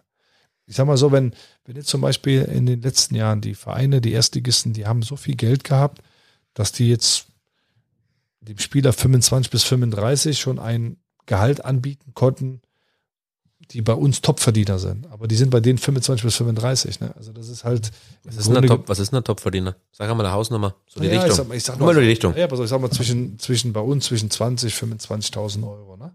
So, das hat, dann hat das bedeutet im Grunde genommen, ne, das ist ja viel Geld eigentlich. Ne? Ich hätte jetzt mehr erwartet. Ja, pass auf, ja, aber ja, klar, aber das ist das Problem. Es ist halt nicht mehr, ne? Wir reden immer von Grundgehältern. Ne? Und ähm, Das ist du, halt nicht mehr. Also jetzt hört halt bitte auf. Nein, das ist- ja, also, mal, Ja, ja, logisch, klar. Guck mal, das Vergleich ist, zu aber es geht doch immer darum im Vergleich. Ne? Nochmal, Ja, natürlich. ich Ja, gut, das das, dann, ja, deswegen ja. sage ich ja auch, ne, du kommst ja auch mit, wenn du als Profi 15.000 verdienst oder 10.000, 12, es ist ja auch sehr, sehr gutes Geld. Aber das Verhältnis zu den anderen passt Ja, halt klar. nicht. So, und, das, und darum geht es nachher. Wenn du jetzt zum Beispiel einen Spieler hast, es gab einen Spieler, den ich gerne geholt hätte von Bayern Amateure damals. Der war nur Amateurspieler. Der hat einfach, ich glaube, er war, hat zwar einen Profivertrag gehabt, aber war nur Amateurspieler. Und dann sprichst du mit dem und, und findest ihn total gut. Der ist mittlerweile echt auch für viel Geld weitergewechselt. Aber damals ne, war der ja noch ein Regionalligaspieler mit ab und an mal beim Training bei den Bayern gewesen. Und dann sagst du dir, Regionalligaspieler auch, ne? Waren sie noch nicht in der dritten Liga. Und dann sagst du, sprichst du mit dem dreimal und dann sagst du, super. Und hast ihn überzeugt und der findet das super, den Weg, den wir hier gehen wollen und sieht die Chance sportlich und so weiter. Und dann geht's halt irgendwann, sagst du dir, okay, aber Geld, ne? Also, okay, jetzt denkst du dir, Bayern München, Regionalliga-Spieler, ja, pff, ne? Verdient er vielleicht 5.000, 6.000 Euro oder was weiß ich. Aber wenn er dann schon 25.000 verdient, ne? Also jetzt mal als Beispiel. Und du holst ja keinen Regionalligaspieler Talent und sagst, ah, okay, du bist aber bei uns dann irgendwie äh, Top, Top-Verdiener. Ne? Also bei uns sind die Top, Top-Verdiener sind das, was du in der Regionalliga bei Bayern kriegst. Also jetzt im Verhältnis dazu. Wie willst du diese Spieler für dich gewinnen? Es ist ja auch nicht nur, die sportlich sehen sie dann den Weg vielleicht, aber wer sagt, okay, aber jetzt Ja. gehe ich dahin, ne, ihr habt 25 verdient, ich kriege vielleicht woanders 20 oder 22 und jetzt gehe ich zu Fürth, weil die so eine super Idee haben und die geben mir jetzt dann sieben oder acht. Ne? Was ja, der, immer noch Sprung, der Sprung ist zu groß. was Ja, aber einfach, gut, was einfach, ja, aber. Das war ja das- vorhin das Thema mit, mit, genau, mit Weiterentwicklung. das, ne? ja, aber Klar. genau, aber genau das ist das Problem. Das Problem, was uns oder was den Fußball auch ein Stück weit sch- schädigt insgesamt, ist, dass diese ganzen großen Bundesligisten, diese Spieler schon frühzeitig gute Verträge geben können. Ich habe kein Problem damit, wenn sie dem Alaba 10 Millionen netto geben oder brutto, egal was. Aber wenn sie dem Spieler 25 bis 35, vielleicht bis 40, den wir ja nicht holen können, ne? weil die geben den einen Vertrag, den wir ja nie zahlen können. Wenn sie denen aber keinen Vertrag anbieten könnten, weil sie das Geld dafür nicht hätten, weil sie es eher in Alaba und Kimmich und was weiß ich stecken könnten, dann hätten sie 25, Mhm, Müssten, nicht können, sondern müssten. Ja, ja. Dann hätten sie 25 Spieler, die trotzdem gut Geld verdienen. Aber zwischen 25 und 35 hätten wir die Möglichkeit, die Spieler für 5.000, für 3.000, für 4.000, für 2.000 zu bekommen. Und die wären dann auch zufrieden damit. Nur, wenn der Verein so viel Geld hat, dass er sagt, ey, ich habe 25 Spieler, die können top verdienen und die anderen, ach, denen geben wir mal 300.000 Euro im Jahr, was ist denn das? Das ist für einen Zweitligisten einfach nicht zu stemmen. Und das ist das große Problem. Und das ist einfach das, was ich diesen großen Vereinen und auch dieser Verteilung vorwerfe, dass sie uns Spieler entziehen, die uns gehören könnten für weniger Geld. Und da wären sie auch zufrieden und von der Entwicklung her wäre es auch gut. Nein, aber die haben so viel Geld letztlich zur Verfügung, dass sie diesen Spielern dann einfach diese Verträge geben können, die sie damit dann für uns auch ein Stück weit versauen finanziell und die du dann erstmal wieder dahin bekommen musst, dass du sagst, okay, aber es geht darum, deine Karriere wieder in Gang zu bringen. Nicht das, was du in dem Moment verdient hast oder was du denkst, was du kriegen müsstest. Weil das ist nicht, das ist nicht real in der zweiten Liga. Und das ist die große Problematik. Und das ist das, das ist das, was ich mir gewünscht hätte, dass das gesehen wird. Das, was du meinst, ist eingesetzte Mittel, erreichter Tabellenplatz. Dass das auch, das hätte mir auch gefallen. Weil das ist, das zeugt von Arbeit. Du hast ein bestimmtes Genau, Budget, genau. du erreichst damit das und das. Ja? Nochmal, es ist nicht einfacher, mit mehr Geld mehr zu erreichen, muss man aber sagen, weil die Wahrscheinlichkeit oder die Versuchung oder die Gefahren auch darin liegen, dass du, dass viele wissen auch, dass du Geld hast, dementsprechend auch teuer bist. Ähm, aber ich finde das schon gere gerechter. Das wäre schon auch eine Komponente gewesen, die auch der Leki gesagt hat, aber die habe ich vorher auch gesagt, bevor der Leki letztlich in Freiburg das gesagt hat. Das ist schon, also mir wäre es echt recht, wenn wir alle Etats wirklich offenlegen könnten und sagen können, pass auf, der setzt das Geld ein und das kommt dabei raus. Weil das hat auch ein Stück weit dann auch damit zu tun, okay, welche Arbeit wird da geleistet? Und das kommt mir viel zu kurz. Weißt du, du kannst mit, du kannst dich jedes Jahr mit, äh, mit einem Haufen Geld überschulden, aber wenn du, wenn du vier, fünf Jahre lang über deine Verhältnisse lebst und aber trotzdem immer investieren kannst und irgendwann mal den Aufstieg schaffst und der, der immer versucht, irgendwie seriös zu arbeiten und nicht zu viel auszugeben, weil er vielleicht das auch gar nicht überlebt, der ist ja trotzdem im Nachteil auf Dauer, muss man ja ehrlicherweise mal sagen. Das heißt nicht, dass es gesunder ist. Und das heißt nicht, dass das nicht vielleicht sogar auch das Risiko bedeutet, dass du in Insolvenz gehst oder komplett in die Versenkung verschwindest. Aber die Wahrscheinlichkeit, dass du, ähm, dass du erfolgreicher oder erfolgreich sein bist, nehmen wir das Beispiel Union Berlin, also ein cooler Verein, gar keine Frage, aber die haben über Jahre hinweg in der zweiten Liga solche guten Gehälter bezahlt und Ablösesummen bezahlt, ne, dass sie dann irgendwann zwangsläufig dann auch mal den Aufstieg geschafft haben.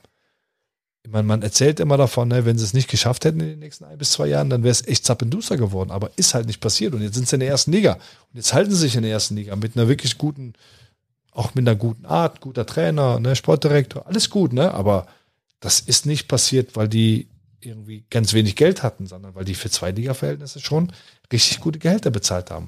Und das ist jetzt, wenn man jetzt Bochum nimmt oder Kiel nimmt, ähm, wenn man Hannover nimmt, diese ganzen Vereine oder auch St. Pauli jetzt, die hinten dran sind, der Club, die geben schon einfach mehr Geld aus. Nochmal, das heißt nicht, dass das einfacher ist oder dass du dadurch auch erfolgreicher bist. Aber auf Dauer, wenn du immer mehr Geld geben kannst und dann auch immer wieder auch bessere Spieler holen kannst, plus deine, vielleicht eine gute Philosophie, die du hast, dann ist die Wahrscheinlichkeit natürlich dann auch höher, dass du dann auch erfolgreich bist und aufsteigen kannst. Das würde ich jetzt genauso äh, stehen, stehen lassen, Ja. und als äh, Schlusspunkt nehmen. Am Ende von unserem Podcast steht unser Freundebuch, in dem wir äh, die einfach noch äh, ja, drei, vier, fünf Fragen stellen. Ähm, ich fange einfach an. Hast du in deinem Leben schon was geklaut? Ja. Darf man da mehr dazu erfahren? Gott, das will alles Hab so- verjährt. hab sogar- hab alles sogar- verjährt. Hab sogar Hausverbot bekommen. Aber nochmal, Oh. kleine, kleine Jugendsünde damals. Ähm, nicht für, für irgendwas, was, äh, worauf ich stolz bin, aber gehört zu meinem Leben dazu. Und auch da, ich bin ehrlich und warum soll ich da irgendwie ein, anderen, ein anderes Zeug erzählen? Aber ich bereue es und ich würde es auch nie mehr machen. Aber es ist passiert. Hast du irgendeinen einen Tick? Tick, ich habe viele Ticks. Der größte Tick ist, glaube ich, dass ich ähm, Fußball verrückt bin. Das ist ein guter Tick. Ja, aber frag mal meine Frau. Ja, gut. Ich bereue es gerade, dass wir es nicht gemacht haben. Ja, ist doch besser. aber so. weil wir bei der Frau sind, hast du schon mal einen riesen Knutschfleck an einer sichtbaren Stelle gehabt? Ja, aber das war vor, vor der Zeit meiner Frau. Also es ist passiert und ähm, nochmal, ähm, ich war eigentlich eher in, in Fußball, ähm, als dass ich mich irgendwie in anderen Dingen da irgendwie, ähm, aber es passiert. Also es war dann so, dass der Fleck dann da war und dann Ja, der war er da. wieder weg. So sieht's aus. Ist ja auch so, der geht da wieder. Hast du, ähm, oder hast du, oder jetzt auch noch, sammelst du was? Hast du ein Sammelfieber? Boah, ja, Sammelfieber. Eigentlich nicht so direkt. Ähm, aber wenn man sich meinen Keller anschaut, dann kann man schon meinen, dass ich alles sammle. Aber man, ich trenne mich sehr sch schlecht von, von Dingen oftmals, weil ich immer denke, vielleicht ist das auch, ähm, rührt das daher, dass ich ähm, ja aus relativ bescheidenen Verhältnissen auch komme, dass ich immer glaube, dass, ähm, dass man Dinge auch nochmal gebrauchen kann. Ähm, und ich trenne mich sehr, sehr ungern davon, wobei ich irgendwann mal auch ein Buch gelesen habe, äh, Simplify Your Life. Ich weiß nicht, ob das mal. Wie schon mal gehört, ja, gelesen nicht, aber ich hab's mal gehört. Äh, Dass einfach, ähm, wenn du dich von Dingen trennst oder Dinge, gerade materielle Dinge auch dann einfach wegtust, ne, dass es auch echt befreiend und ähm, erleichternd äh, wirkt. Und es ist wirklich so. Auch in Bezug auf, weil sam sammelst du oder hast du dann auch, auch viele Trikots aus deiner aktiven Zeit dann? Auch das ist ein typisches Merkmal, glaube ich, von mir. Ne? Ich, mein, ich habe echt gegen echt gute Spieler gespielt und ähm, in meiner Karriere, ne? auch gerade in meiner Nationalmannschaftskarriere. Aber ich war nie der, der sich als erstes da fotografiert hat mit denen oder irgendwie ein Trikot wollte, sondern aber nicht, weil ich da irgendwie die nicht bewundert habe ne? oder gewertschätzt habe, sondern weil ich einfach immer bei mir geblieben bin und ähm, ich habe immer große Vorbilder gehabt. Ne? Davor schäme ich mich auch nicht, aber ähm, ich konnte mich immer ganz gut einordnen und ähm, ja, habe immer erstmal die Menschen gesehen und dann einfach diese sportliche Leistung. Und ähm, nein, aber ich habe viele Trikots, einige Trikots bleibt ja nicht aus, ne? Man hat schon auch mal getauscht, aber insgesamt habe ich eigentlich meine eigenen Trikots ähm, von den verschiedensten Jahren immer und ähm, die, die sind bei meiner Mama und da sind sie auch gut aufgehoben. Hast du schon mal einen Popel gegessen? Nee. Ich achte da drauf, auch, und, weil es ist mir echt ein Gräuel, wenn, äh, wenn Leute das machen. Aber nochmal, das ist auch okay, soll ja so, angeblich sogar auch gesund sein. Ach, ja. Habe ich gehört. Dann habe ich noch meine letzte und Lieblingsfrage. Die steht auch eigentlich nicht im Freundebuch, aber ich stelle sie einfach immer gerne. Wen hätte ich in meinem Leben lieber nicht kennengelernt? Oh, das ist echt unfair, ne? weil man dann wieder über jemanden spricht, den man, ähm, den man vielleicht im Leben, ähm, der, der vielleicht auch gar nicht so viel Wertschätzung oder Achtung. Äh, ne, ich habe, ich muss ehrlicherweise sagen, im Fußball, Fußball ist ja echt ein, auch manchmal ein Schweinegeschäft und ähm, insgesamt versucht man natürlich trotzdem irgendwie gut durchzukommen und ähm, immer authentisch ehrlich zu sein und manchmal enttäuscht man auch Leute, ne? Gerade auch in der Position, in der ich jetzt bin, als Sportgeschäftsführer oder Sportdirektor. Äh, als Spieler habe ich das aus einem anderen Blickwinkel gesehen. Dann ist man selber vielleicht auch mal enttäuscht gewesen. Ähm, ich habe ähm, auf St. Pauli ein, ein, eine Person kennengelernt, die mich brutal enttäuscht hat, weil, ähm, weil auch da ich immer offen und ehrlich war. Und ähm, ich weiß aber, dass da hinterrücks vieles gelaufen ist, ähm, was nicht okay war. Und äh, dann ist das Ding aber auch gut für mich. Ne? Also dann ist der Mensch gestorben für mich. Das muss ich sagen. In meiner ganzen Karriere ist das noch nicht oft vorgekommen, obwohl ich weiß, ähm, dass man nicht immer gut nur übereinander redet und dass, ähm, dass, äh, dass man da auch mal sich durchsetzen muss. Und, ähm, aber da, wie gesagt, diese Person, nochmal, es gibt Karriere, Geld, Macht, Erfolg in dem Moment, für diesen Moment aber viel wichtiger ist da, glaube ich, äh, wie man als Mensch wahrgenommen wird und wie man in seiner Familie wahrgenommen wird und seinen Freunden. Und dass man da einfach gewisse Werte lebt und, und letztlich nachher im Spiegel schauen kann. Das, das gibt dir keine Karriere wieder und auch keinen Erfolg und auch kein Geld der Welt. Das ist mein, wirklich mein Lebensmotto. Und ähm, kann man sagen, oh, wie philosophisch oder wie, ja, wie, ist so. Äh, ich für Geld oder für Ruhm. Ich bin ehrgeizig, ich will so viel Geld wie möglich verdienen. Ist so. Ähm, ich will so erfolgreich sein wie möglich. Auch das ist so. Das ist der Ehrgeiz, das ist das, was mich antreibt. Ähm, aber das ist nicht das, was für mich an allererster steht im Leben. Und wenn Menschen nachher oder wenn die wichtigen Menschen nachher sagen, okay, der war gut zu mir und der hat für gewisse Werte gestanden, nicht, dass ich alles richtig mache, aber dann äh, ist mir das zehnmal mehr wert als alles das, was ich an Geld oder auch an Karriere erreichen kann. Ich glaube, ein besseres Schlusswort hätten, auch das ist, hätten auch wir das uns ist nicht wieder, können. auch das ist wieder was, was man stehen lassen kann. Ähm, uns bleibt letzten Endes wirklich äh, der Dank für deine Zeit. Wir wünschen euch, in, nein, in erster Linie dir, alles Gute für die Zukunft. Gesund bleiben, weg von diesem Pandemie-Scheiß, der uns hier hinterherläuft. Wir wünschen euch für die Zukunft alles Gute, euch, damit meine ich äh, dein Arbeitgeber, die Spielvereinigung. Macht das Beste, was, äh, was zu holen ist. Wir, wir danken es euch. Äh, ich würde ich würd gerne, ich weiß gar nicht mal, ich muss jetzt auch nochmal nachlesen, weil jetzt so viel, 15, glaube Samstag lieber 15.30 als 13 Uhr. ja, äh, wäre mir auch lieber, äh, ist, ist viel schöner, ist entspannter. Wir hoffen, dass es darauf rausläuft. Es wird auch weitergehen, äh, wenn es nicht so ist. Es wäre trotzdem schöner. Ähm, das Derby steht vor der Tür. Auch da strengt euch an. Ihr wisst oder du weißt, äh, was das für uns bedeutet. Äh, der, der Montag danach, sich da die Schmach geben zu müssen. Es ist, äh, es ist ein Graus. Ja, es ist ein absoluter Graus. Und wir haben es jetzt so oft hinbekommen. Also ich gehe da mit, mit breiter Brust wieder rein.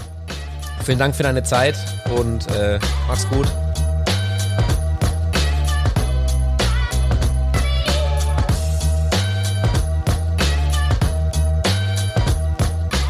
Blatt vorm Mund, der Podcast für Fürth, Franken und die Welt. Alle Podcasts jetzt auf podyou.de, deine neue Podcast-Plattform. Podyou.